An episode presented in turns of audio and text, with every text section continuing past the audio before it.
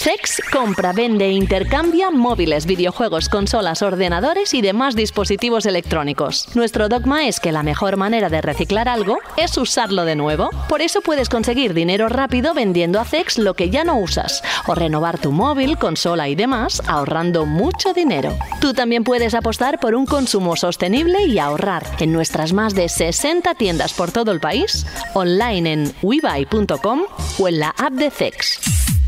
CEX patrocina Banda al Radio. Bienvenidos a Banda al Radio. Más que nunca, bienvenidos y bienvenidas, porque estabais esperando este momento. Va, reconocedlo, seguro, seguro, estoy convencidísimo de que después de haber visto el PlayStation Showcase de ayer, teníais ganas de que llegara el momento de publicar el programa y saber qué piensa Jorge, qué piensa Alberto, qué piensa Fran, por ejemplo, o qué pienso yo y, ¿por qué no? Mm, no sé, sacar conclusiones distintas a lo que vosotros habéis vivido, yo qué sé. O no sé, o sintonizar en la misma línea, porque me he encontrado un poco de todo. Si yo os digo ahora mismo que el PlayStation Showcase, el cual era esperadísimo después de cientos de días sin tener uno, llega y según a quien le preguntes, puede estar en un punto de agrado o en el lado totalmente contrario. Y además aquí creo que en la misma redacción de Vandal hay todas las sensaciones, o al menos la mayoría. Vamos a, entrar ahora enseguida. Como sabéis, se celebró ayer ese evento digital en el cual queríamos conocer cuáles eran los planes del gigante Nippon y al final, pues los hemos conocido, al menos los más inmediatos. Pero no es todo lo que vamos a tener porque Fran hoy nos va a contar las impresiones que ha vivido en un título que sale dentro de nada, en el próximo mes de junio, que es Final Fantasy XVI. Este es el programa número 39 de la décima temporada. Recibid un saludo de José de la Fuente. Sabéis que nos encanta en Banda Radio estos momentos, cuando llegan eventos así, cuando tenemos cosas que contaros muy, muy potentes. Y cuando no, pues vamos a hacer eh, lo que hemos hecho siempre, seguir la actualidad y sobre todo esos juegos que están por venir. Bueno, pues Jorge Cano, muy buenas. Hola, buenas. Lo he dicho bien, ¿no? Más o menos en el sentido de que hay para todos los gustos. Yo que salí del PlayStation Showcase, que me acuerdo que cerré el navegador y pensé, wow, ha tenido un poco todo lo que quería. Me voy con la satisfacción de haber vivido uno bueno y luego me pongo a ver comentarios por las redes sociales y me encuentro con todo lo contrario. Y además tú piensas totalmente lo contrario a mí, ¿no? Sí, yo te vi que pusiste un mensaje muy entusiasta en el grupo de bandas radio y pensé, madre mía, vaya, vaya fanático Sonier. vaya tela para que te, te encandilara el evento. Te digo un poco mi razonamiento. Había un poco lo que esperaba, es decir, software que yo quisiera jugar y además sabes que hardware que no tenía, no las tenía todas conmigo y al final sí que salió.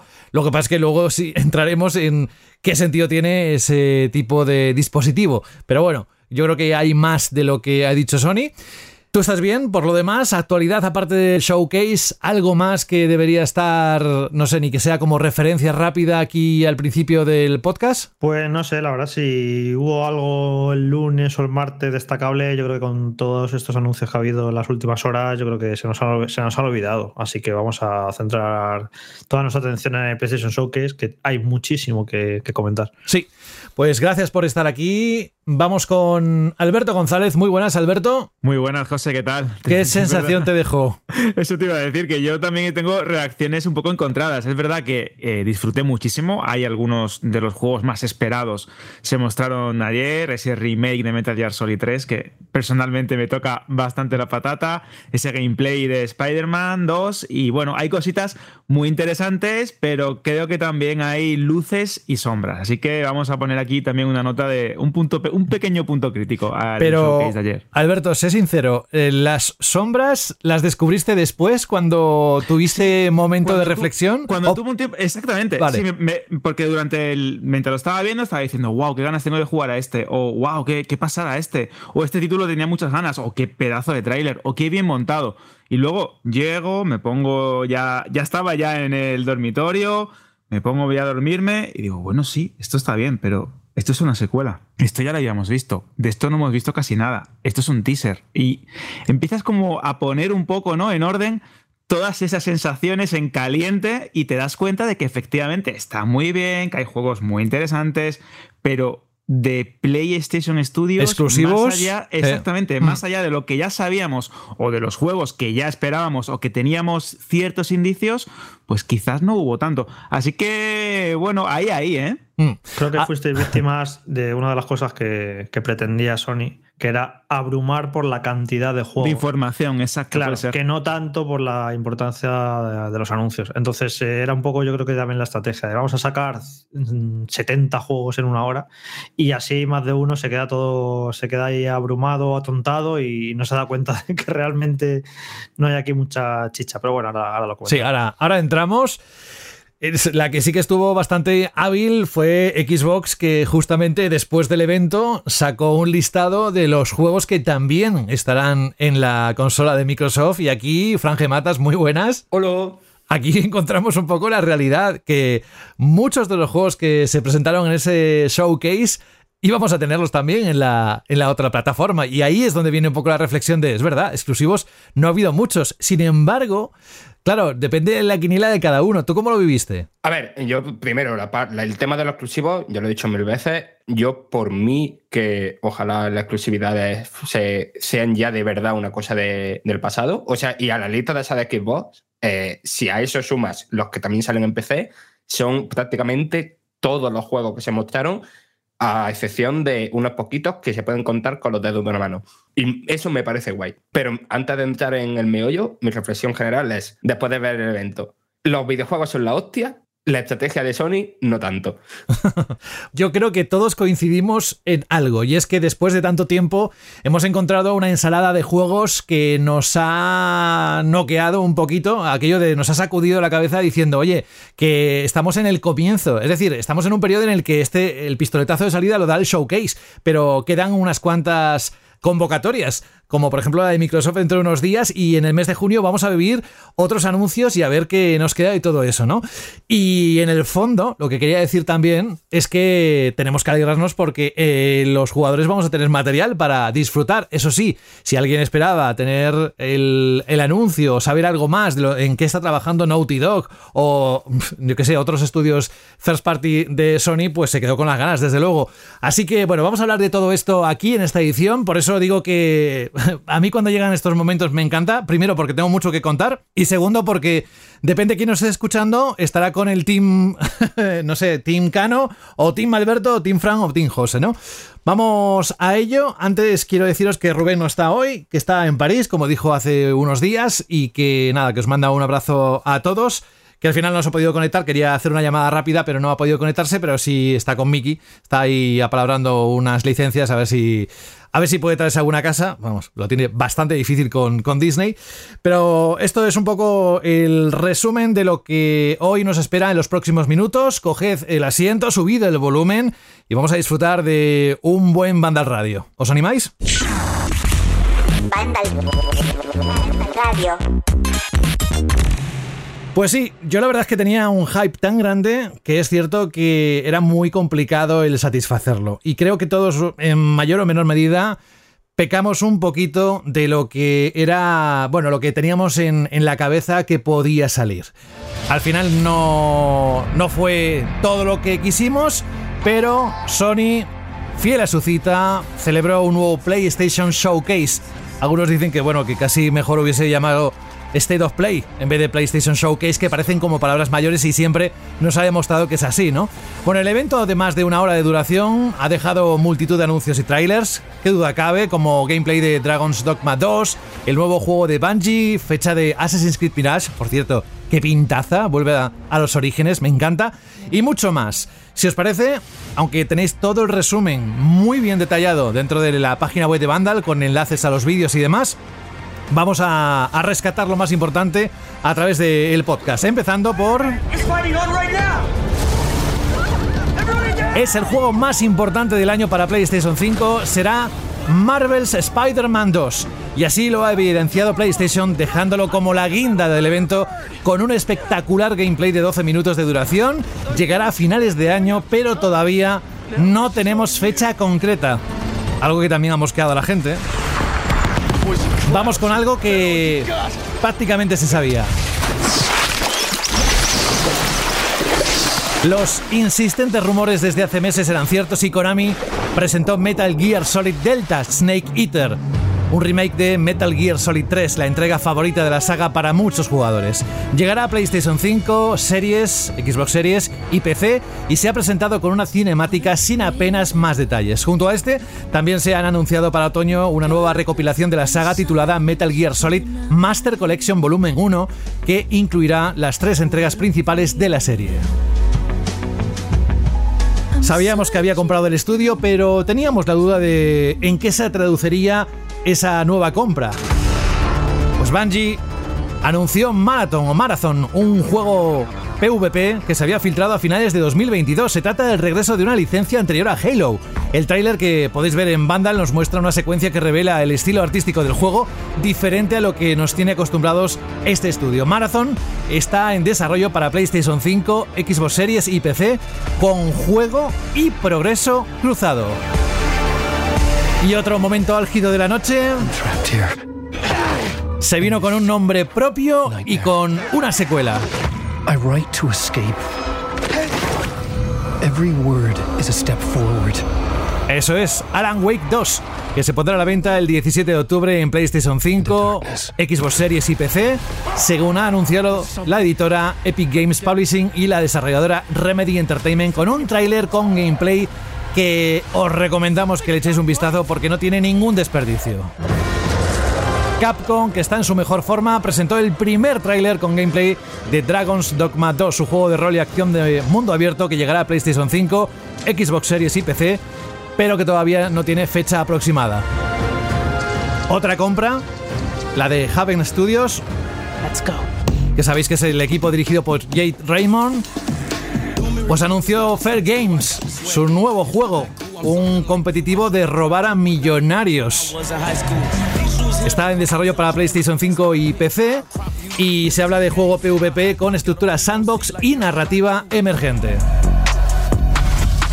Ojo a esto, porque Assassin's Creed Mirage, la nueva entrega de la popular saga de Ubisoft, ya tiene fecha de lanzamiento el 12 de octubre, Día del Pilar o Día de la Hispanidad.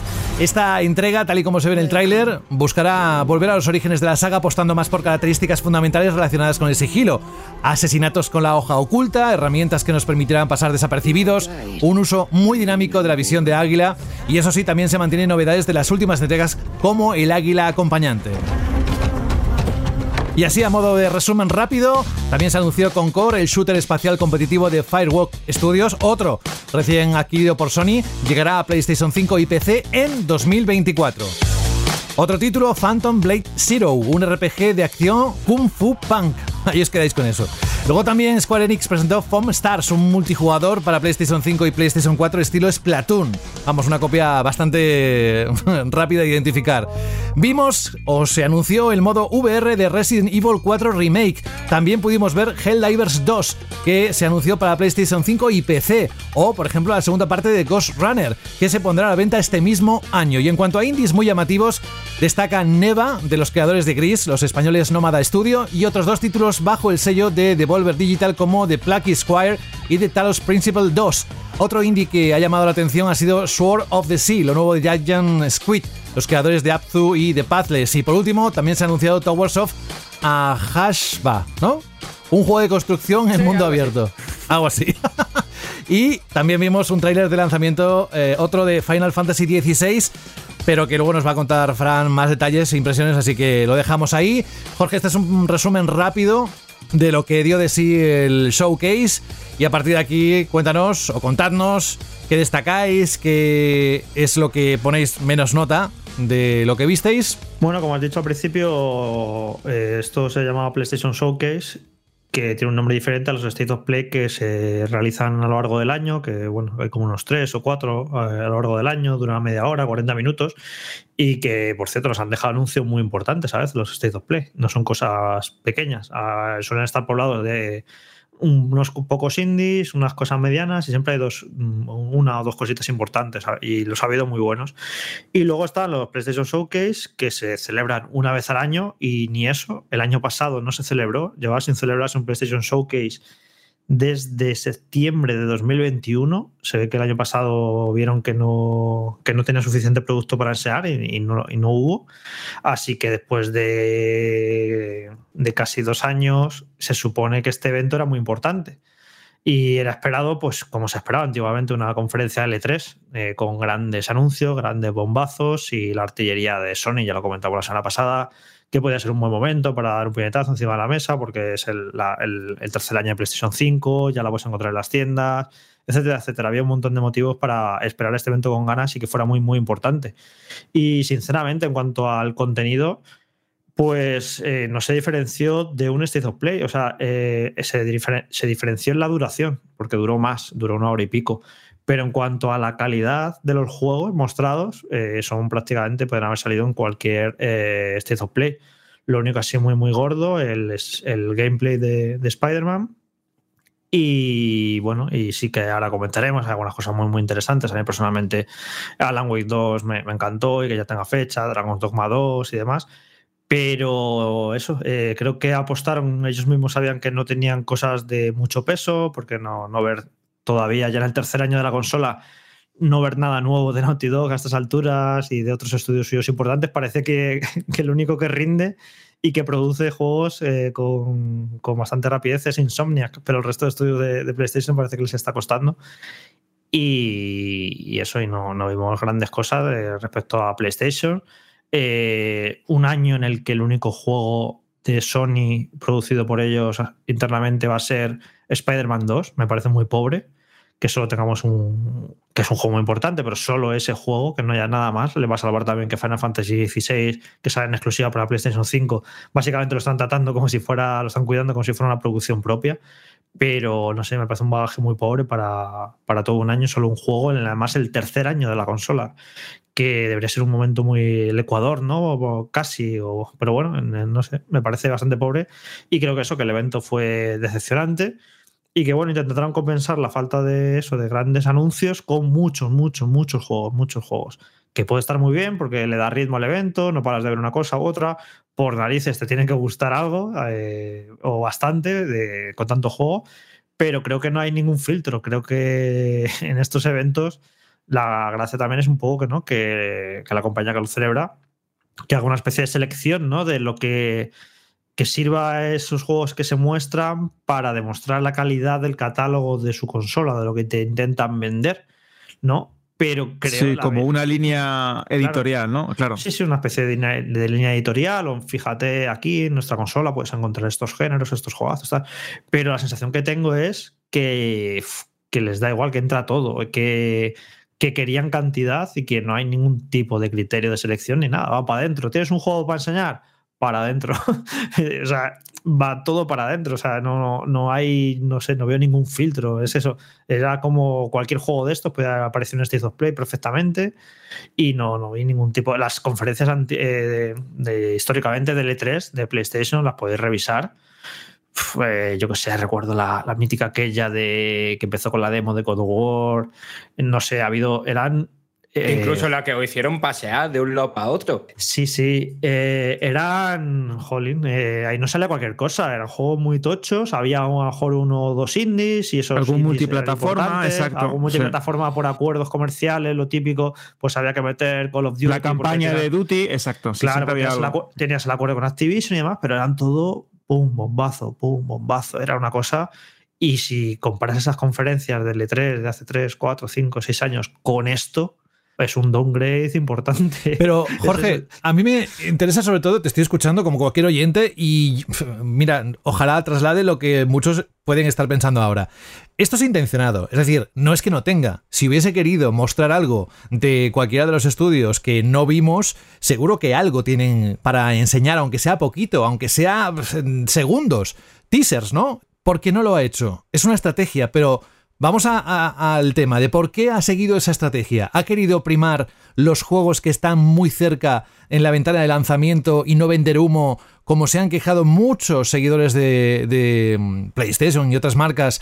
Eh, que, que, claro, ese juego hasta dentro de dos años no va a salir. Pues no me, no me lo cuentes, cuéntame sí, algo que. Pero si acá han hecho eso. Han hecho O sea, eso. que- Vale, pero, pero es una estrategia. No quiere decir que no tenga más. Ellos han reconocido en el pasado que se equivocaron eh, anunciando juegos tan pronto, con un simple logo, con un simple teaser y que luego ese juego no, apareciera hasta dentro de cuatro años. Eso lo, lo han admitido desde PlayStation a, a Microsoft, también lo han admitido, que eso es un error. Y evidentemente se nota que ya están obrando, porque evidentemente, claro, que tienen para poder ser un teaser del nuevo juego de Naughty Dog o del nuevo juego de quien sea. Eh, seguro que están muy avanzados esos proyectos. Y se nota que, eh, que- y bueno, ellos que lo han dicho, que mira, no vamos a mostrar un, un- o anunciar un juego que a lo mejor no sale hasta dentro de dos o tres años. Vale. Pero luego a la vez lo hacen con otros juegos, como los multijugadores estos que anunciaron, el juego de Jet Raymond y el otro que ni me acuerdo cómo se llama, que bueno, son juegos multijugador, se supone que van a ser free to play o no, y los anunciaron con cinemáticas, con trailers eh, generados por ordenador. Así que, que esto lo hemos criticado aquí 50.000 veces, que esto es una práctica de la industria que no va a desaparecer jamás. Nos vamos a hinchar, de hecho, en los próximos eh, días y semanas con los eventos estos de, del Summer Game Fest y demás, a ver seguro cinemáticas.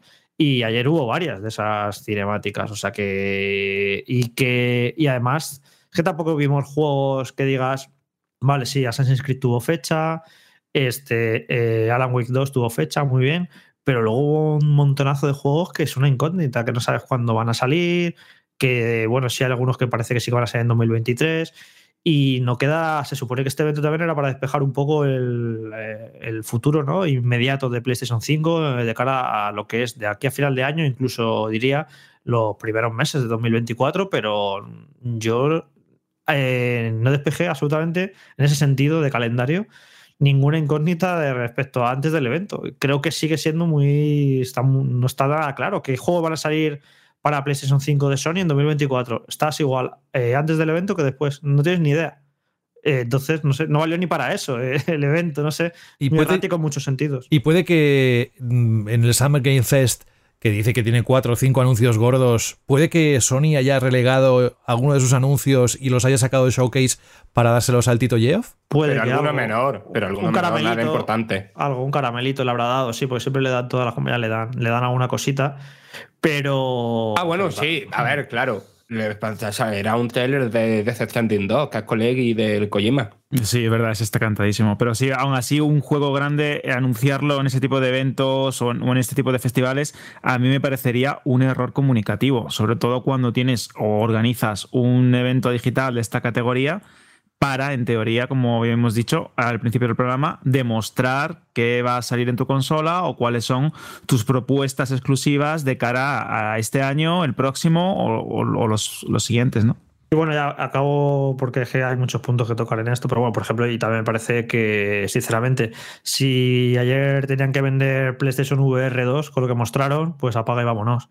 También otra oportunidad desa- desaprovechada para intentar eh, motivar a la gente y poner un futuro esperanzador para la PlayStation VR 2 y la verdad es que no sean nada que, sea, que fuera muy interesante. Así que no sé, yo creo que este evento prácticamente no ha cumplido casi nada, si acaso en eso, en mostrar a Spider-Man y, y- y demostrar que tiene una pintaza increíble. Pero para mí poquito, poquito más, porque ahora- luego también a uno de los grandes anuncios de este evento a mí tampoco me han convencido. Sí, luego vamos ahora con el hardware, ¿no? luego vamos. Eh, ¿Quién va? ¿Alberto? ¿Fran? Tiro yo, si queréis. Venga, dale. Lo que, lo que pasa es que las notas que tengo aquí apuntadas eh, son con cierta diferencia, casi calcado a lo que ha dicho Jorge. Porque, a ver, a ver, no estoy nada de acuerdo en lo de que es un State of Play con más juegos. Yo creo que aquí ahí hemos visto muchísimos juegos grandes aquí, que no eran exclusivos, la mayoría. Mm, vale, pero eso a mí me da igual. Eh, hemos visto muchos juegos muy guays y muy grandes aquí. Sí he coincido en que es un State of Play la falta de, editorialización, ¿no? En los juegos independientes, sobre todo. Antes, en PlayStation Showcase equivalentes, joder, ahí tenías tu. Que después salió como salió, ¿vale? Pero ahí tenías tu No Man's Sky, ahí tenías tu Journey, ahí tenías tu The Witness, tenía me- menos indie que aquí, muchísimo menos, pero era algo original, un gran indie, ¿no? Y yo aquí, mm, que lo mismo alguno de estos sale y me calla la boca. Pero es que ninguno de los indies que se mostró me dio la sensación de ser algo totalmente nuevo, algo totalmente fresco. Evidentemente, por ejemplo, Neva, el nuevo juego de, de Nomad Studio, los creadores de Gris, pues evidentemente me flipó esa animación tan bonita. O el de Plucky Square, que ya lo vimos, o Square, o como lo queréis pronunciar. que ya lo conocemos del año pasado. Vale, son bonitos, pero aquí los indies que se mostraban antes eran juegos que gustaban más o menos al público, porque es lo que tiene que ser, mm, ser innovador, pero eran eso, juegos innovadores. Y no he visto nada de eso en los juegos independientes que se han mostrado. Pero es que el problema del evento es que, a pesar de que ha habido muchísimos juegos, es que han faltado muchas cosas. Ha faltado variedad, ha faltado exclusivo, ha faltado gameplay y ha faltado fecha. Es que de coña, yo, mm, como allá evidentemente haciendo noticias, tal, no sé qué, al final la estás viendo un poco de reojo, ¿no? Porque estás mientras escribiendo, hoy me lo he vuelto a ver entero. Y es que de coña, que lo mismo hay fechas cerradas que no sean ni un 2023, ni un 2024, ni un. De hecho, ha habido alguno que ni siquiera salía un año. Que es que creo que solo hay, más allá de los títulos que ya, que ya tenían fecha confirmada, solo se han anunciado tres fechas. Me parece bastante de coña. Después, evidentemente, a mí no me gustan nada, aunque, como ha dicho Jorge, nos vamos a comer infinito en los próximos días.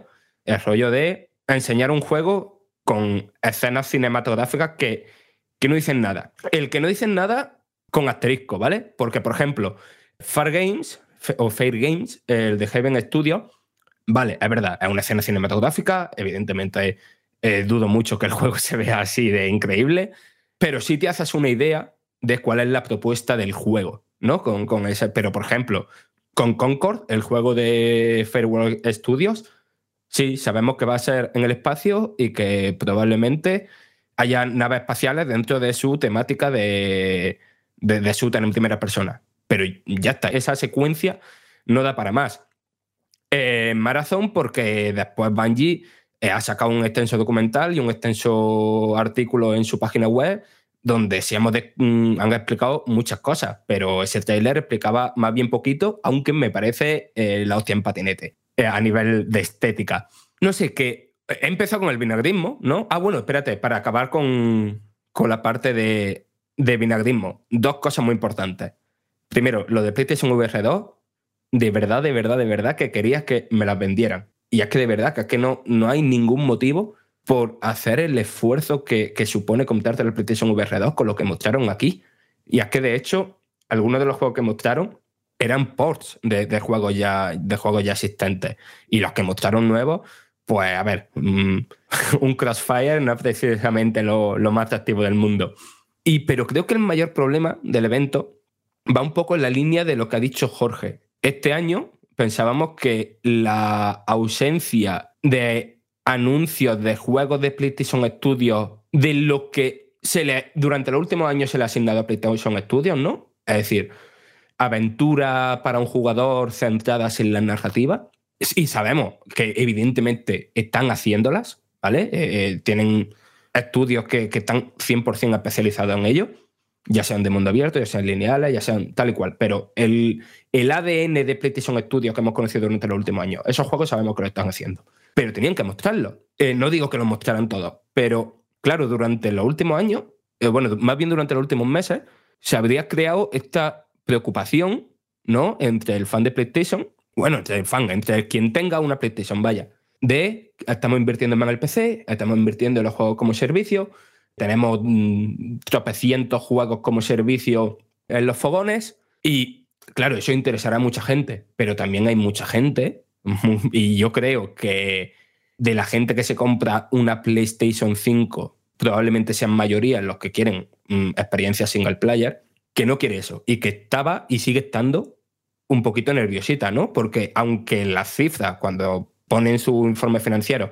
ven que se ha aumentado tanto la inversión de, en esos juegos multijugador como también la inversión en juegos single player, muy poca gente sabe eso, ¿no? Muy poca gente mira los informes financieros.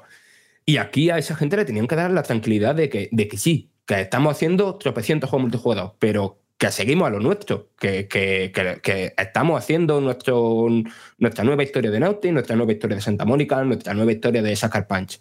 Y yo que sé, que mostraran aunque sea uno, porque en 2024, ¿qué vamos a jugar en PS5? O sea, que sea exclusivo, me refiero, que no sea multijugador. Es que nada. Y, ya que de hecho a mí el, yo me esperaba, a lo mejor no un bombazo, no un, no un juego tan grande como Spider-Man 2, pero yo sí me esperaba que anunciaran un poco por sorpresita otro lanzamiento single player para este año. Porque este año, si lo pensáis, eh, se va a quedar bastante, bastante flojo para Sony en lo que es first party. Pues es que creo que una cosa son las promesas, ¿no? Y otra cosa son los hechos. Y ayer lo que podríamos considerar hechos, pues muy poquito. Es cierto, tuvimos ese gameplay de Spider-Man 2, que a día de hoy me sigue pareciendo uno de los nombres propios con eh, absolutamente el, con todo el mérito del mundo ganado a pulso, ¿no? Eh, dentro del catálogo de PlayStation. Eh, creo que mostraba la perfección lo que mejor se le da a Insomnia, que eso es hacer buenos juegos con jugabilidades eh, muy entretenidas. Es ese momento en el que cambia de un Spider-Man a otro, eh, esa espectacularidad de la que hablaba Frank, que es como la marca de la, de la casa en cuanto a los títulos cinematográficos, o con historia, o con grandes momentos, o aventuras memorables, ¿no? Podríamos decir para un jugador. Vale, eso lo tuvimos. Sí, es cierto, también tuvimos el anuncio de un juego de Bungie y eso es, una, es algo a celebrar. Y encima cuando estamos hablando de Marathon, ¿no? Una saga o una, un título muy importante dentro del ADN del estudio. Sí, también hemos tenido el anuncio del remake de Metal Gear Solid 3, ¿no? De Snake Eater, que es posiblemente uno de mis juegos preferidos de la historia. Pero empiezas a mirar con lupa y te das cuenta que, por ejemplo, en el caso de este título de Konami, pues se presentó con un teaser bastante sosito, en mi opinión. Es cierto que no está Kojima, que no puedes esperar esos trailers tan alambicados, tan desarrollados, tan especiales. En el caso, por ejemplo, de Metal Gear Solid 3, en el E3 del 2003, si no me equivoco, pues ese, ese tráiler creo que de vez en cuando incluso me lo pongo, ¿no? Para verlo porque fue espectacular. Pues a mí me habría gustado algo parecido. Es que desgraciadamente, eh, hay más sombras que luces. Como si se hubiese, eh, como si el propio simbionte de Spider-Man 2 se hubiese apoderado de Sony y se estuviera debatiendo todo el rato entre lo bueno y lo malo de, la industria del videojuego a día de hoy. Porque hemos tenido, como bien ha dicho Fran, muy pocas fechas, un cerro de trailers eh, generados por ordenador, realmente lo que es la falta de concreción o, la mm, no constatación de que va a haber juegos de PlayStation Studios como estamos acostumbrados a, lo que sería el sello de PlayStation Studios, porque no olvidemos que hemos tenido incluso hasta un tráiler ¿no? de Gran Turismo, de la película de Gran Turismo, es que eh, realmente la falta de de línea editorial a la hora de, eh, elegir qué tiene que salir en un show o en una conferencia de estas características se hizo muy evidente.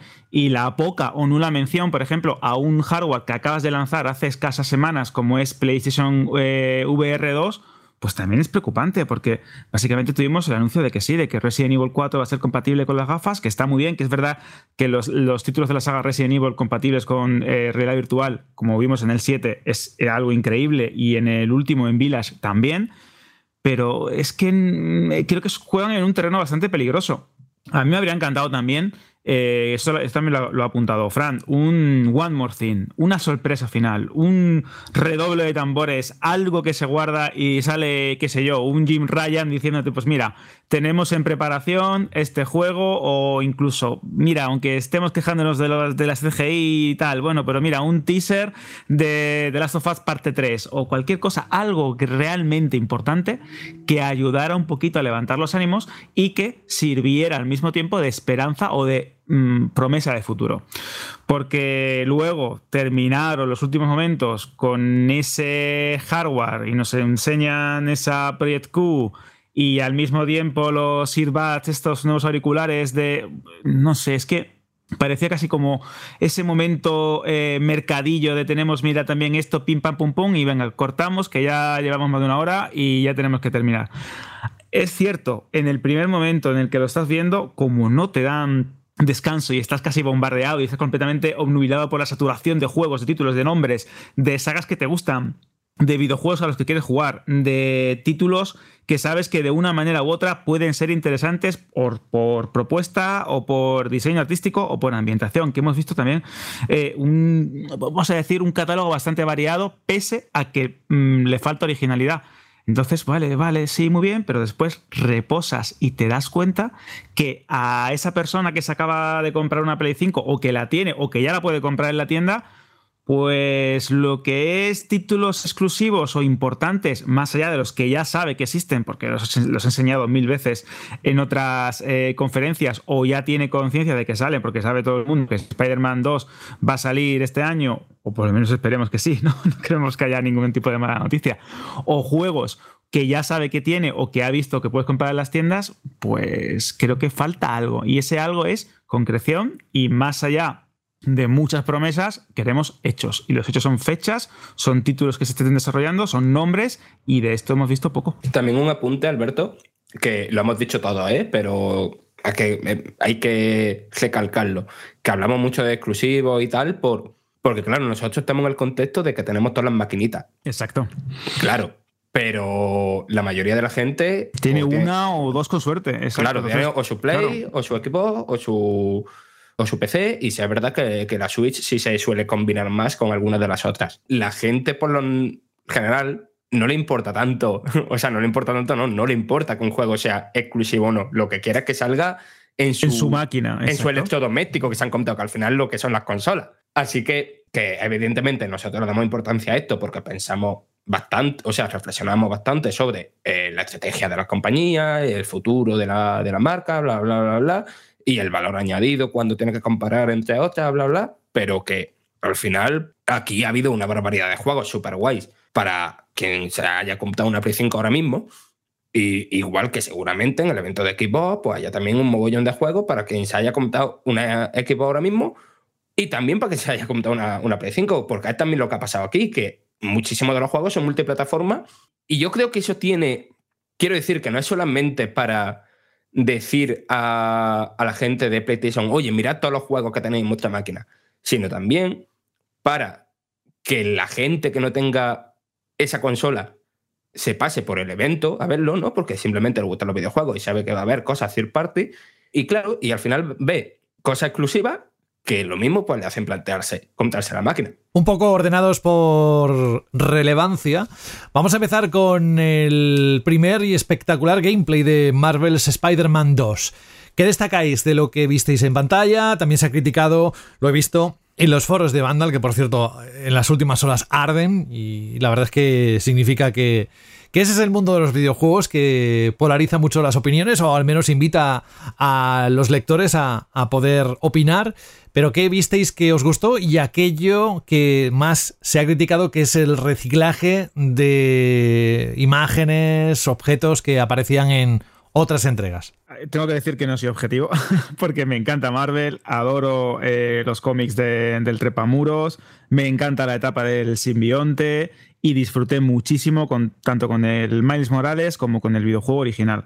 Y ese principio, ese comienzo, con ese Kraven el cazador, eh, siguiendo a su presa, ese momento en el que manda a los mercenarios con máquinas con forma de bestia totalmente mm, cibernéticas a esos suburbios de Queens, si no me equivoco. Luego cómo pasa la acción al puerto, de qué manera se conserva la jugabilidad original, pero se añaden determinados elementos a la hora de desplazarnos por Nueva York, a la hora de combatir e ir engarzando movimientos y acrobacias que cada vez parecen más, eh, pues sacadas de las películas del personaje en, en el cine. Y luego ese tramo final, ¿no? Con esos personajes saltando de una lancha a otra con las motos acuáticas, con ese lagarto gigante en el río Hudson de un lado para otro. Es que es lo que yo espero de un juego de Spider-Man y demuestra una vez más que Insomniac hace títulos ya no solo muy divertidos o muy espectaculares, sino capaces de pivotar alrededor de, elementos que ya estaban presentes en los títulos originales, en estos dos anteriores, y al mismo tiempo mejorarlos hacia pues, nuevas cuotas y nuevos niveles. Yo estoy totalmente encantado y es uno, obviamente, uno de los juegos que más espero este año. De hecho, del último tramo, podría decirse que es el que me estoy muriendo por jugar. Y luego eh, también he leído comentarios de que eh, técnicamente pues no es tan espectacular o que parece muy similar a las entregas que se habían estrenado también en PS5, como la remasterización del primer título o el Miles Morales. Y bueno, es que tampoco hemos visto demasiado. Hemos visto un gameplay bastante extenso, 12 minutos, pero creo que técnicamente hay un salto. Y luego también es cierto que por poner una nota negativa, el traje del simbionte que lleva Peter Parker en esta, en esta entrega pues eh, no me termina de convencer del todo. Es cierto que me encanta ese aspecto así como viscoso, esos tentáculos que salen, cómo eh, la jugabilidad puede cambiar también un poco con esto, ¿no? Eh, acercándote a los enemigos, lanzando esos látigos del alienígena que te posee, pero he visto como algunos diseños, como una armadura, como unas sombreras que no me terminan de convencer y que creo que le quitan el encanto al traje original que habíamos visto en los cómics, no en las películas de San Raimi, que yo creo que aquí no, no estaba demasiado acertado porque era el mismo, pero sin color pero creo que le falta algo a ese traje. Por lo demás, eh, bueno, y también digo, le falta algo a ese traje teniendo en cuenta la cantidad de skins que tienen estos juegos y la cantidad de cosas que nos podemos poner encima, seguro que hay alguno que te guste más y al final te lo acabas poniendo y se te olvida por completo, ¿no? Pero bueno, creo que es un gameplay muy, muy, muy, muy, muy top y que aparte demuestra lo que digo, ¿no? Que como Insomnia que es capaz de aderezarse a sí misma, de mejorarse a sí misma y demostrar que es un Spider-Man 2 con todas las de la ley. A mí me sorprende, Alberto, bueno, por un lado, eh, este que haya tantos expertos en moda en el mundo de Spider-Man. Es una locura. Opinan sobre los trajes, este traje me gusta, tal, eh, no sé, yo ni me fijé en eso. Y a mí lo que me ha sorprendido. Le hace menos culo que el otro. no, no, le, realza, no le realza.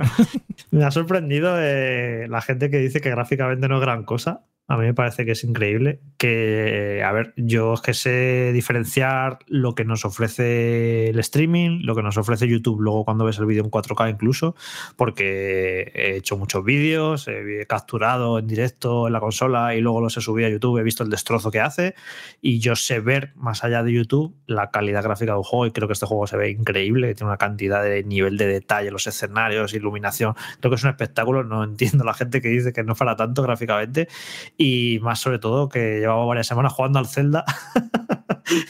Y, que, estemos todos jugando al Zelda y te saquen el Spider-Man 2 este y digas que los gráficos no son, no son para tanto, pues yo no sé qué quiere la gente, no estoy nada de acuerdo, creo que me parece espectacular y creo que las novedades jugables que se ven en cuanto a la movilidad, en cuanto al combate, todo esto del simbionte va a dar muchísimo juego, lo de poder cambiar entre los dos personajes, eh, es una secuela, yo no sabía muy bien cómo iban a expandir el, el, primero, ¿no? Porque era un juego bastante completo, es, cierto que, que a casi nadie en su momento, es un juego que se ha ido ha ido como creciendo y ensalzándose con el paso del tiempo, pero cuando salió no fue un juego que recibió muchos sobresalientes, ¿eh? fue un juego más de 8 que de 8, exacto. Sí, sí, y luego con el paso del tiempo se ha creado la percepción de que era sobresaliente y que era un juego de 9, pero no, no era un juego más de 8, no era un juego, era un juego que, que tenía mucho que mejorar y que pulir en cuanto a los contenidos secundarios, se acaba haciendo un poco repetitivo y evidentemente por ahí se puede atacar por, de muchas maneras, ¿no?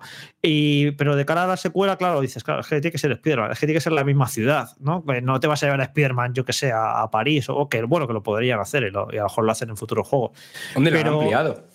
Sí, eh, pero que te ata un poco, ¿no? La, ciertas cosas del personaje, pero no, no, es que luego lo expande de tantas maneras, como he dicho, con los dos personajes, con las nuevas eh, habilidades, opciones de, no sé, creo que va a ser un juego, creo que va a ser otra vez esa secuela de, el primero estaba bien, pero el segundo va a ser muchísimo mejor, un poco como el Zelda respecto a Breath of the Wild y todas estas, secuelas que el primero son muy, es muy bueno, pero creo que la secuela lo puede superar en multitud de aspectos y, creo que, eso va a ser un, auténtico juegazo. Y además eh, cuando estaba en esa parte final del gameplay por la bahía y demás, toda esa persecución, eh, me recordaba muy a muy Naughty Dog, muy ese espectáculo que les encanta hacer en esas, persecuciones en vehículos y demás. Y es un poco como que Insomniac intentándose subir al, carro de competir en la misma liga que Naughty Dog, ¿eh? que para mí no eh, es muy difícil llegar a esos, niveles de Naughty Dog, porque claro, cuando tú te subes al nivel de Naughty Dog, Naughty Dog ya sacará su siguiente juego en un par de años o cuando sea y se irá a la estratosfera de nivel, seguramente. Pero bueno, que sí que veo que Insomniac eh, diciendo, mira, mira, podemos también hacer estas, escenas de acción hiper espectaculares, increíbles. No sé, yo creo que fue un gameplay muy rotundo y que despeja cualquier duda de que va a ser un juego divertidísimo y, muy potente. Es que simplemente con que tenga cuatro o cinco misiones del estilo que, que mostraron ayer, aunque después lo demás sea, evidentemente, no, no puede, bueno, por poder se puede, pero esto es un juego de mundo abierto, no pueden mantener ese ritmo durante toda la aventura. Pero que eso, con que tenga cuatro o cinco situaciones de 15, 20 minutos, como lo que mostraron ayer, me parece una pasada. Y después una cosita que, que no sé, que, le veo muchísimas posibilidades a nivel jugable. La movida de, del Miles Morales de de repente poder crear puentes, eh, es complicado aprovecharlo bien, pero joder, tiene un mogollón de posibilidades eso, para hacer eh, no solamente momentos de acción y de siquilo, sino incluso rompecabezas y tal, que, que no sé, que si le sacan partido, eso puede estar muy, muy guay. Igual que la combinación entre los dos héroes, que también puede funcionar bastante bien si se hace de una manera inteligente y no acaba siendo algo como de tapadillo. De hecho, eh, muchas veces te pones a pensar ¿no? de cómo un videojuego puede marcar la tendencia de la industria, en, en el caso, pues, por ejemplo, un, mundo, un buen mundo abierto, un buen diseño de niveles, y eh, cuando hizo este cambio de personajes, pensé automáticamente en Grand Theft Auto 5 y en cómo nos íbamos de un personaje a otro, y esto era 2013. Es decir, también es como un poco de, madre mía, la industria no sabe innovar, o qué listos eran los de Rockstar que eh, llegaron a, a, presentar una mecánica o una idea muy interesante, que ahora fíjate, llega un título también de mundo abierto, de acción, de gran presupuesto, como Spider-Man. Y creo que puede dar mucho juego. Y luego ya mis pájaras mentales absolutas pensándolo así un poquito, digo, bueno, eh, en, los cómics, muchas veces San Francisco, en el mundo de Spider-Man es importante. ¿Os imagináis que por algún momento, más allá de Nueva York y de todos los eh, barrios de la periferia que se ven aquí en este tráiler, tengamos una segunda ciudad o tengamos algún tipo de fase o de momento en el juego ambientado en, San Francisco? Sería muy interesante y también pues, sería pues, como una especie de guiño o de entregar el guante también a los fans de, los cómics, porque San Francisco también tenía pues importancia en algún de las tramas del simbionte en su día, etcétera, etcétera. Yo creo que, puede cuajar también. ¿eh? Yo lo dejo ahí a ver si nos sorprenden por, por, tener un poquito de nota de, hype también. Y que como juego ya exclusivo de PlayStation 5, espero que aproveche el hardware de la consola, no solamente para mejores gráficos, sino, por ejemplo, en el tema del SSD y que ese cambio entre personajes pues gracias al SSD puedan darse situaciones muy chulas como que los personajes estén en puntos totalmente diferentes de la ciudad y cambies al momento y sea muy dinámico y se aproveche en el diseño de misiones en momentos muy espectaculares en eso, que uno está en una batalla y el otro está en otra, en una contrarreloj persiguiendo no sé qué y, simplemente con un botón vas de uno a otro en circunstancias totalmente diferentes. Espero que, por ahí aproveche el hardware de, de Play 5 porque ya hay ganas de ver juegos que, eso, que aprovechen las características de PlayStation 5, de las, que tanto, de las que tanto hablamos antes de salir la consola, pero que hasta el momento, por diferentes circunstancias, todavía no hemos visto juegos que lo exploten. Ya nos tragamos en God of War Ragnarok los tiempos de carga de pasando por sitios estrechitos, pues ya que por fin empezaron a llegar los juegos que solo son para Play 5, que veamos cómo aprovechan el hardware de la consola. Es que estaría muy guay, Jorge, por ejemplo, mm, otra, nota, otra nota de color, que le sacaran partido al mando con el propio traje, ¿no? Este traje tan eh, aceitoso, tan especial, pues un tipo de vibración muy concreta. Esto que comentas del cambio de personajes, imagínate un edificio que se está derrumbando o hay un incendio y va saltando de un personaje a otro mientras caen escombros o mientras vas rescatando a los civiles que se han quedado atrapados y el audio 3D, por ejemplo, imagínate que te empieza a hablar el propio simbionte, el propio traje, y tienes tus auriculares y estás escuchando la voz de esa alienígena que se está comunicando contigo y estás un poco como perdiendo la cabeza como se ve, ¿no? Al final del tráiler, que está como Peter Parker ya un poco ya amargaete, de que el traje le está haciendo alguna perrería. Yo creo que hay espacio para la originalidad, Zelda lo ha demostrado, y creo que tiene una consola tan potente como PS5 y con un estudio tan capaz, yo creo que ellos nos pueden dar alguna sorpresa. ¿eh? Yo creo que por esa idea que has dicho de lo del simbionte y los cascos, si este podcast lo escucha alguien de Insomnia, te deberían contratar, ¿eh? que me copien, por favor. Vamos a avanzar en el tema juegos. Insisto que el tema de hardware no lo hemos olvidado, ¿eh? lo hemos dejado para el final. Os daremos contexto de lo que se presentó ayer a este respecto. A ver, porque se había filtrado, pero aquí Jorge, el Metal Gear Solid Delta Snake Eater, un remake de Metal Gear Solid 3, a pesar de que ya se intuía como se daba por hecho, eh, fue una de las estrellas de la noche y, luego la, el recopilatorio de la saga con las tres entregas principales de la serie. ¿Cómo, cómo lo viste? Pues evidentemente el anuncio de un remake de uno de los mejores juegos de la historia, que es indiscutible para mí, Metal Gear Solid 3 eh, y para muchos, eh, pues claro que es un anuncio importante, pero sinceramente eh, pinta, iba a decir pinta fatal, no quiero calentarme tan pronto, pinta regulero esto. ¿eh?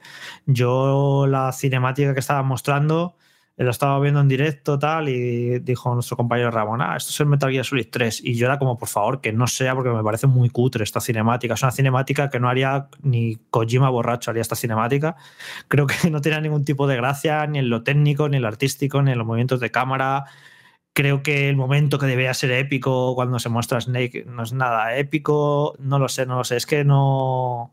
Le falta Eh, empaque. Es Sí. que no, no, no, no. Es que es una cinemática hecha por parece. Y es que hay aficionados que la harían hasta con más cariño y con más eh, intención. Eh, no sé, si esta es la carta de presentación del juego, eh, para mí no pinta nada bien la cosa. Y que luego Konami, de la Konami de los últimos años, no es, de muy, no es muy de fiar. Se ha sabido en las últimas horas que el juego está siendo producido entre Konami y Virtuos, que Virtuos es un estudio. Es chino, ¿no? Eh, no, es Sí, Singapur. es Bueno, la sede- la sede está en Singapur, sí.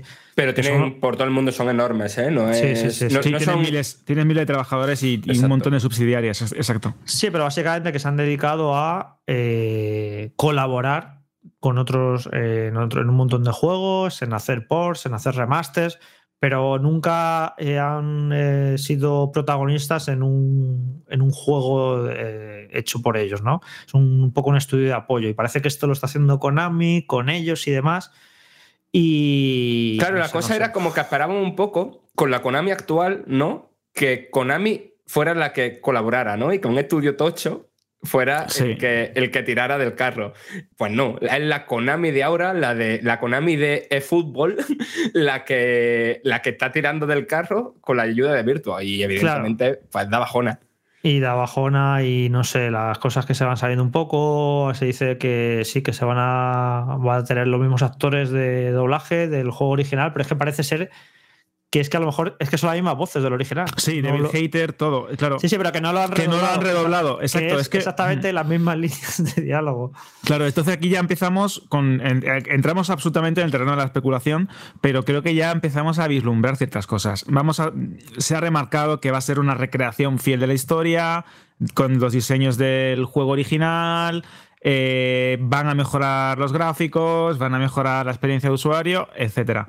Y me estoy viendo que lo que va a ocurrir aquí es que vamos a tener una versión hipervitaminada a nivel gráfico, rollo parecido a lo que hemos visto con The Last of Us parte 1, eh, manteniendo la jugabilidad casi exacta de la versión Subsistence, que ya te permitía pues, controlar la cámara con el segundo joystick, había ciertos ajustes de calidad de vida, quizás nos borren esa barrera de a la hora de cambiar el camuflaje, que era una de las más criticadas en el juego original, el camuflaje y la propia pintura del- de, Snake, o incluso también, pues eso, a la hora de comer o curarse, etcétera.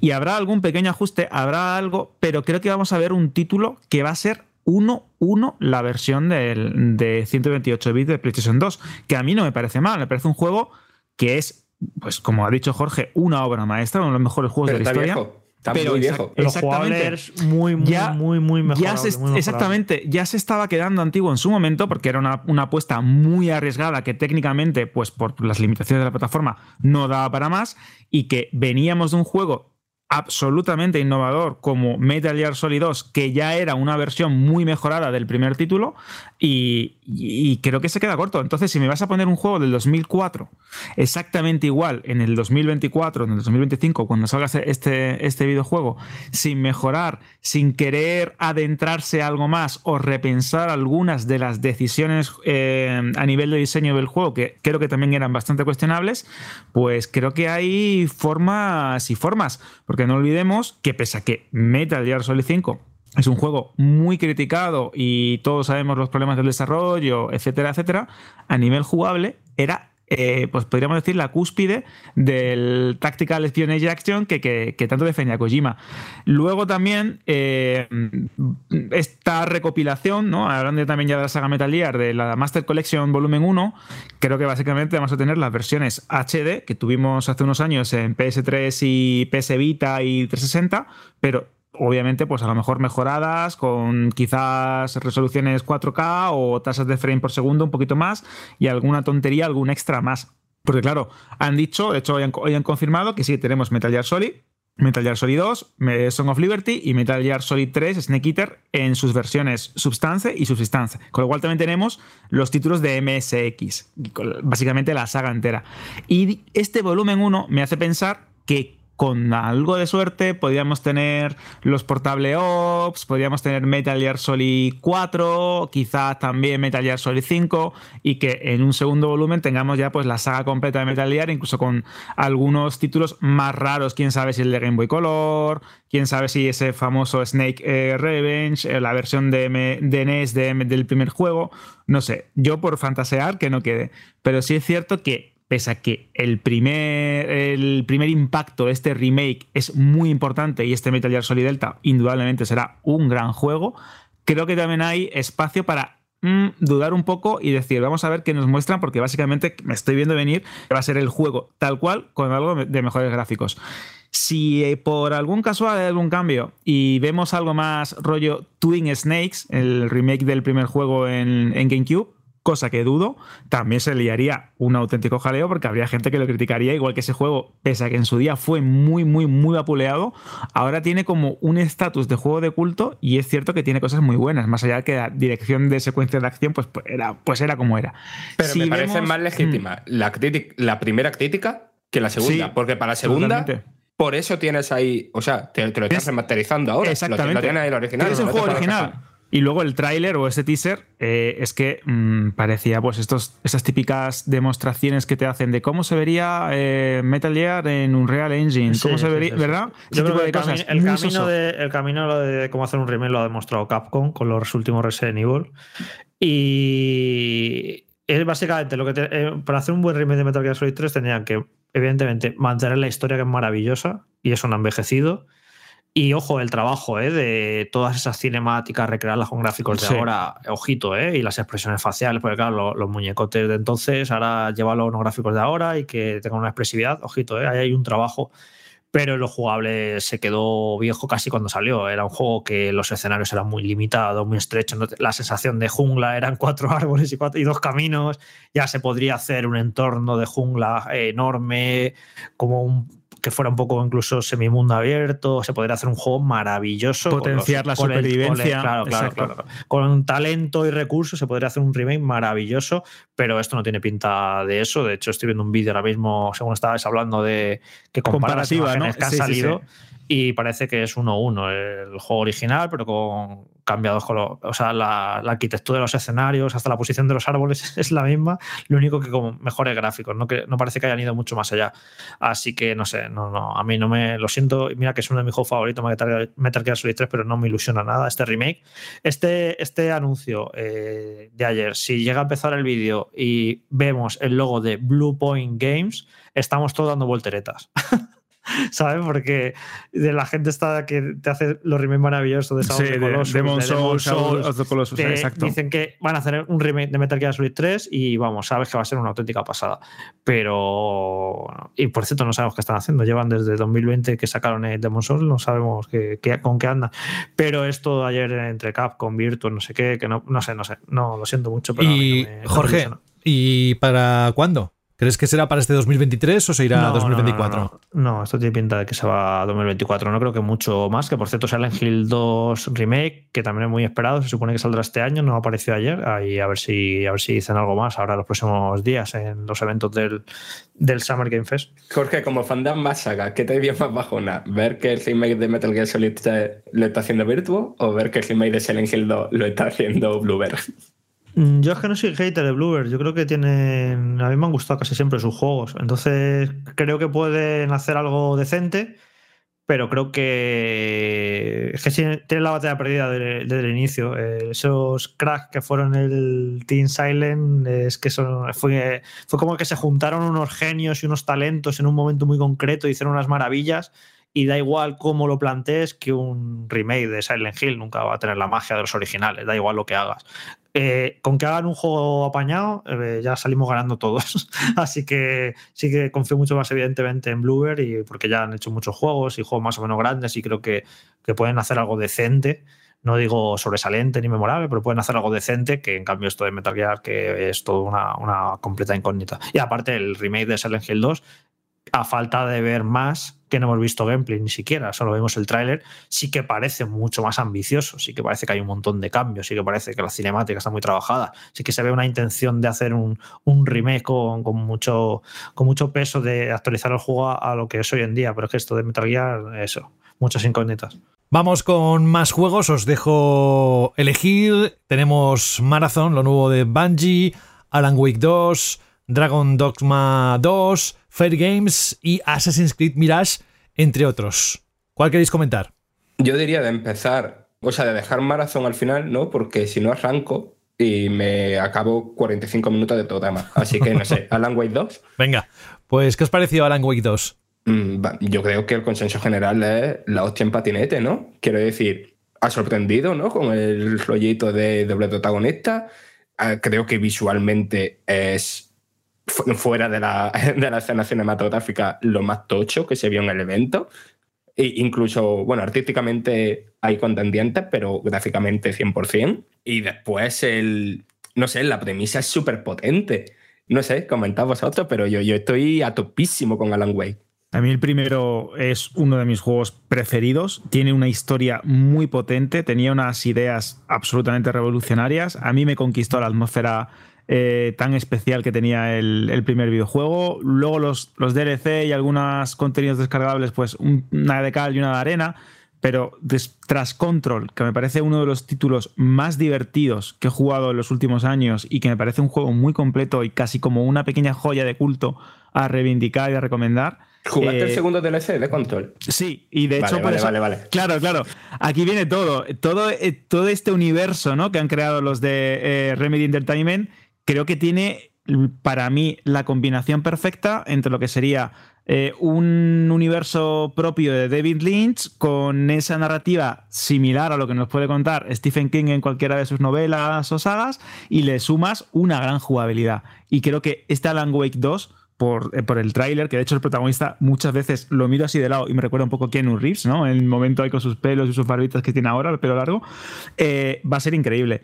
Técnicamente me parece por momentos ya no solo fotorrealista, sino de los mejores videojuegos que he visto. No sé cómo, eh, qué motor tenían, o si era el propietario suyo que habían actualizado, si no me equivoco, o habían pasado a eh, un o no sé, pero es que técnicamente es una auténtica pasada. Y esta historia, ¿no? Con eh, Saga Anderson, creo que se llama la protagonista del Sí. FBI, y la idea de combinar las dos, que tú puedas jugar de la manera que quieras, eh, no sé, mm, en el orden que, pre- eh, que prefieras, creo que va a ser algo muy, muy, muy interesante, porque mm, teniendo en cuenta la ambientación, que parece que nos lleva otra vez a este tipo de, este tipo de pueblos, la cabaña, la escritura, eh, estas criaturas sobrenaturales, las sombras, wow, es que yo estoy totalmente dentro. Lo único que me escama es que creo que no va a salir en formato físico. Y esto o es una especie de... No tenemos eh, demasiada confianza a la hora de lanzar un juego o no hemos encontrado una editora que sea capaz de confiar en nosotros para sacarlo en formato físico. Eh, ah, eh, no sé. No, es que no sé. publica Epic Games y yo creo que Epic Claro, Games pasa pero- totalmente de Mm. todo lo que sea hacer cajitas. A que probablemente no tengan ni la infraestructura para hacerlo. para hacerla, claro, pero si hay alguna editora, un 505 Games o algo de esto que pueda ayudarlos, que ya hemos visto que en el pasado lo han hecho alguna vez, estaría bien, porque a mí esto de no sacarlo en, en físico, me- la verdad es que me revienta, porque soy un señor cajitas, soy una- un señor ya muy mayor y me gusta ver mis juegos de saga. De hecho, el- la de Alan Wake, tengo la edición tocha de 360, tengo esta remasterización que sacaron hace poco y me gustaría tener pues la segunda parte. Creo que al final será carne o de Limited Run Games, alguna cosa, sí. alguna cosa de esta y sacarán una edición muy limitada que tenemos que pegarnos tortas por ella, pero bueno, esa es la única nota negativa que le veo a un juego que tiene una pinta espectacular y que sale el 17 de octubre, es decir, que eso está aquí ya. A mí también fue, a mí fue de lo que más me gustó del evento, porque me gustó mucho el primero, eh, llevaba años muchos eh, esperando una secuela y tengo la sensación de que lo han hecho relativamente rápido, aunque bueno, es que el tiempo, tengo un, un problema con el- la percepción del paso del tiempo, que pasa muy rápido últimamente el tiempo, no sé qué ocurre. ¿De qué año es Control, Fran? Eh, 2020, ¿no? No. No, Creo 2019. que 2018 19. 2019, sí. Pues bueno, sí, eh, han hecho este Alan Wake 2 en cuatro años, ¿no? Más o menos. Bastante bien, bastante rápido. Quizá es gracias a que no es un juego de 40 horas ni de 30, que también bienvenidos sean los juegos que no sean eternos y gigantescos.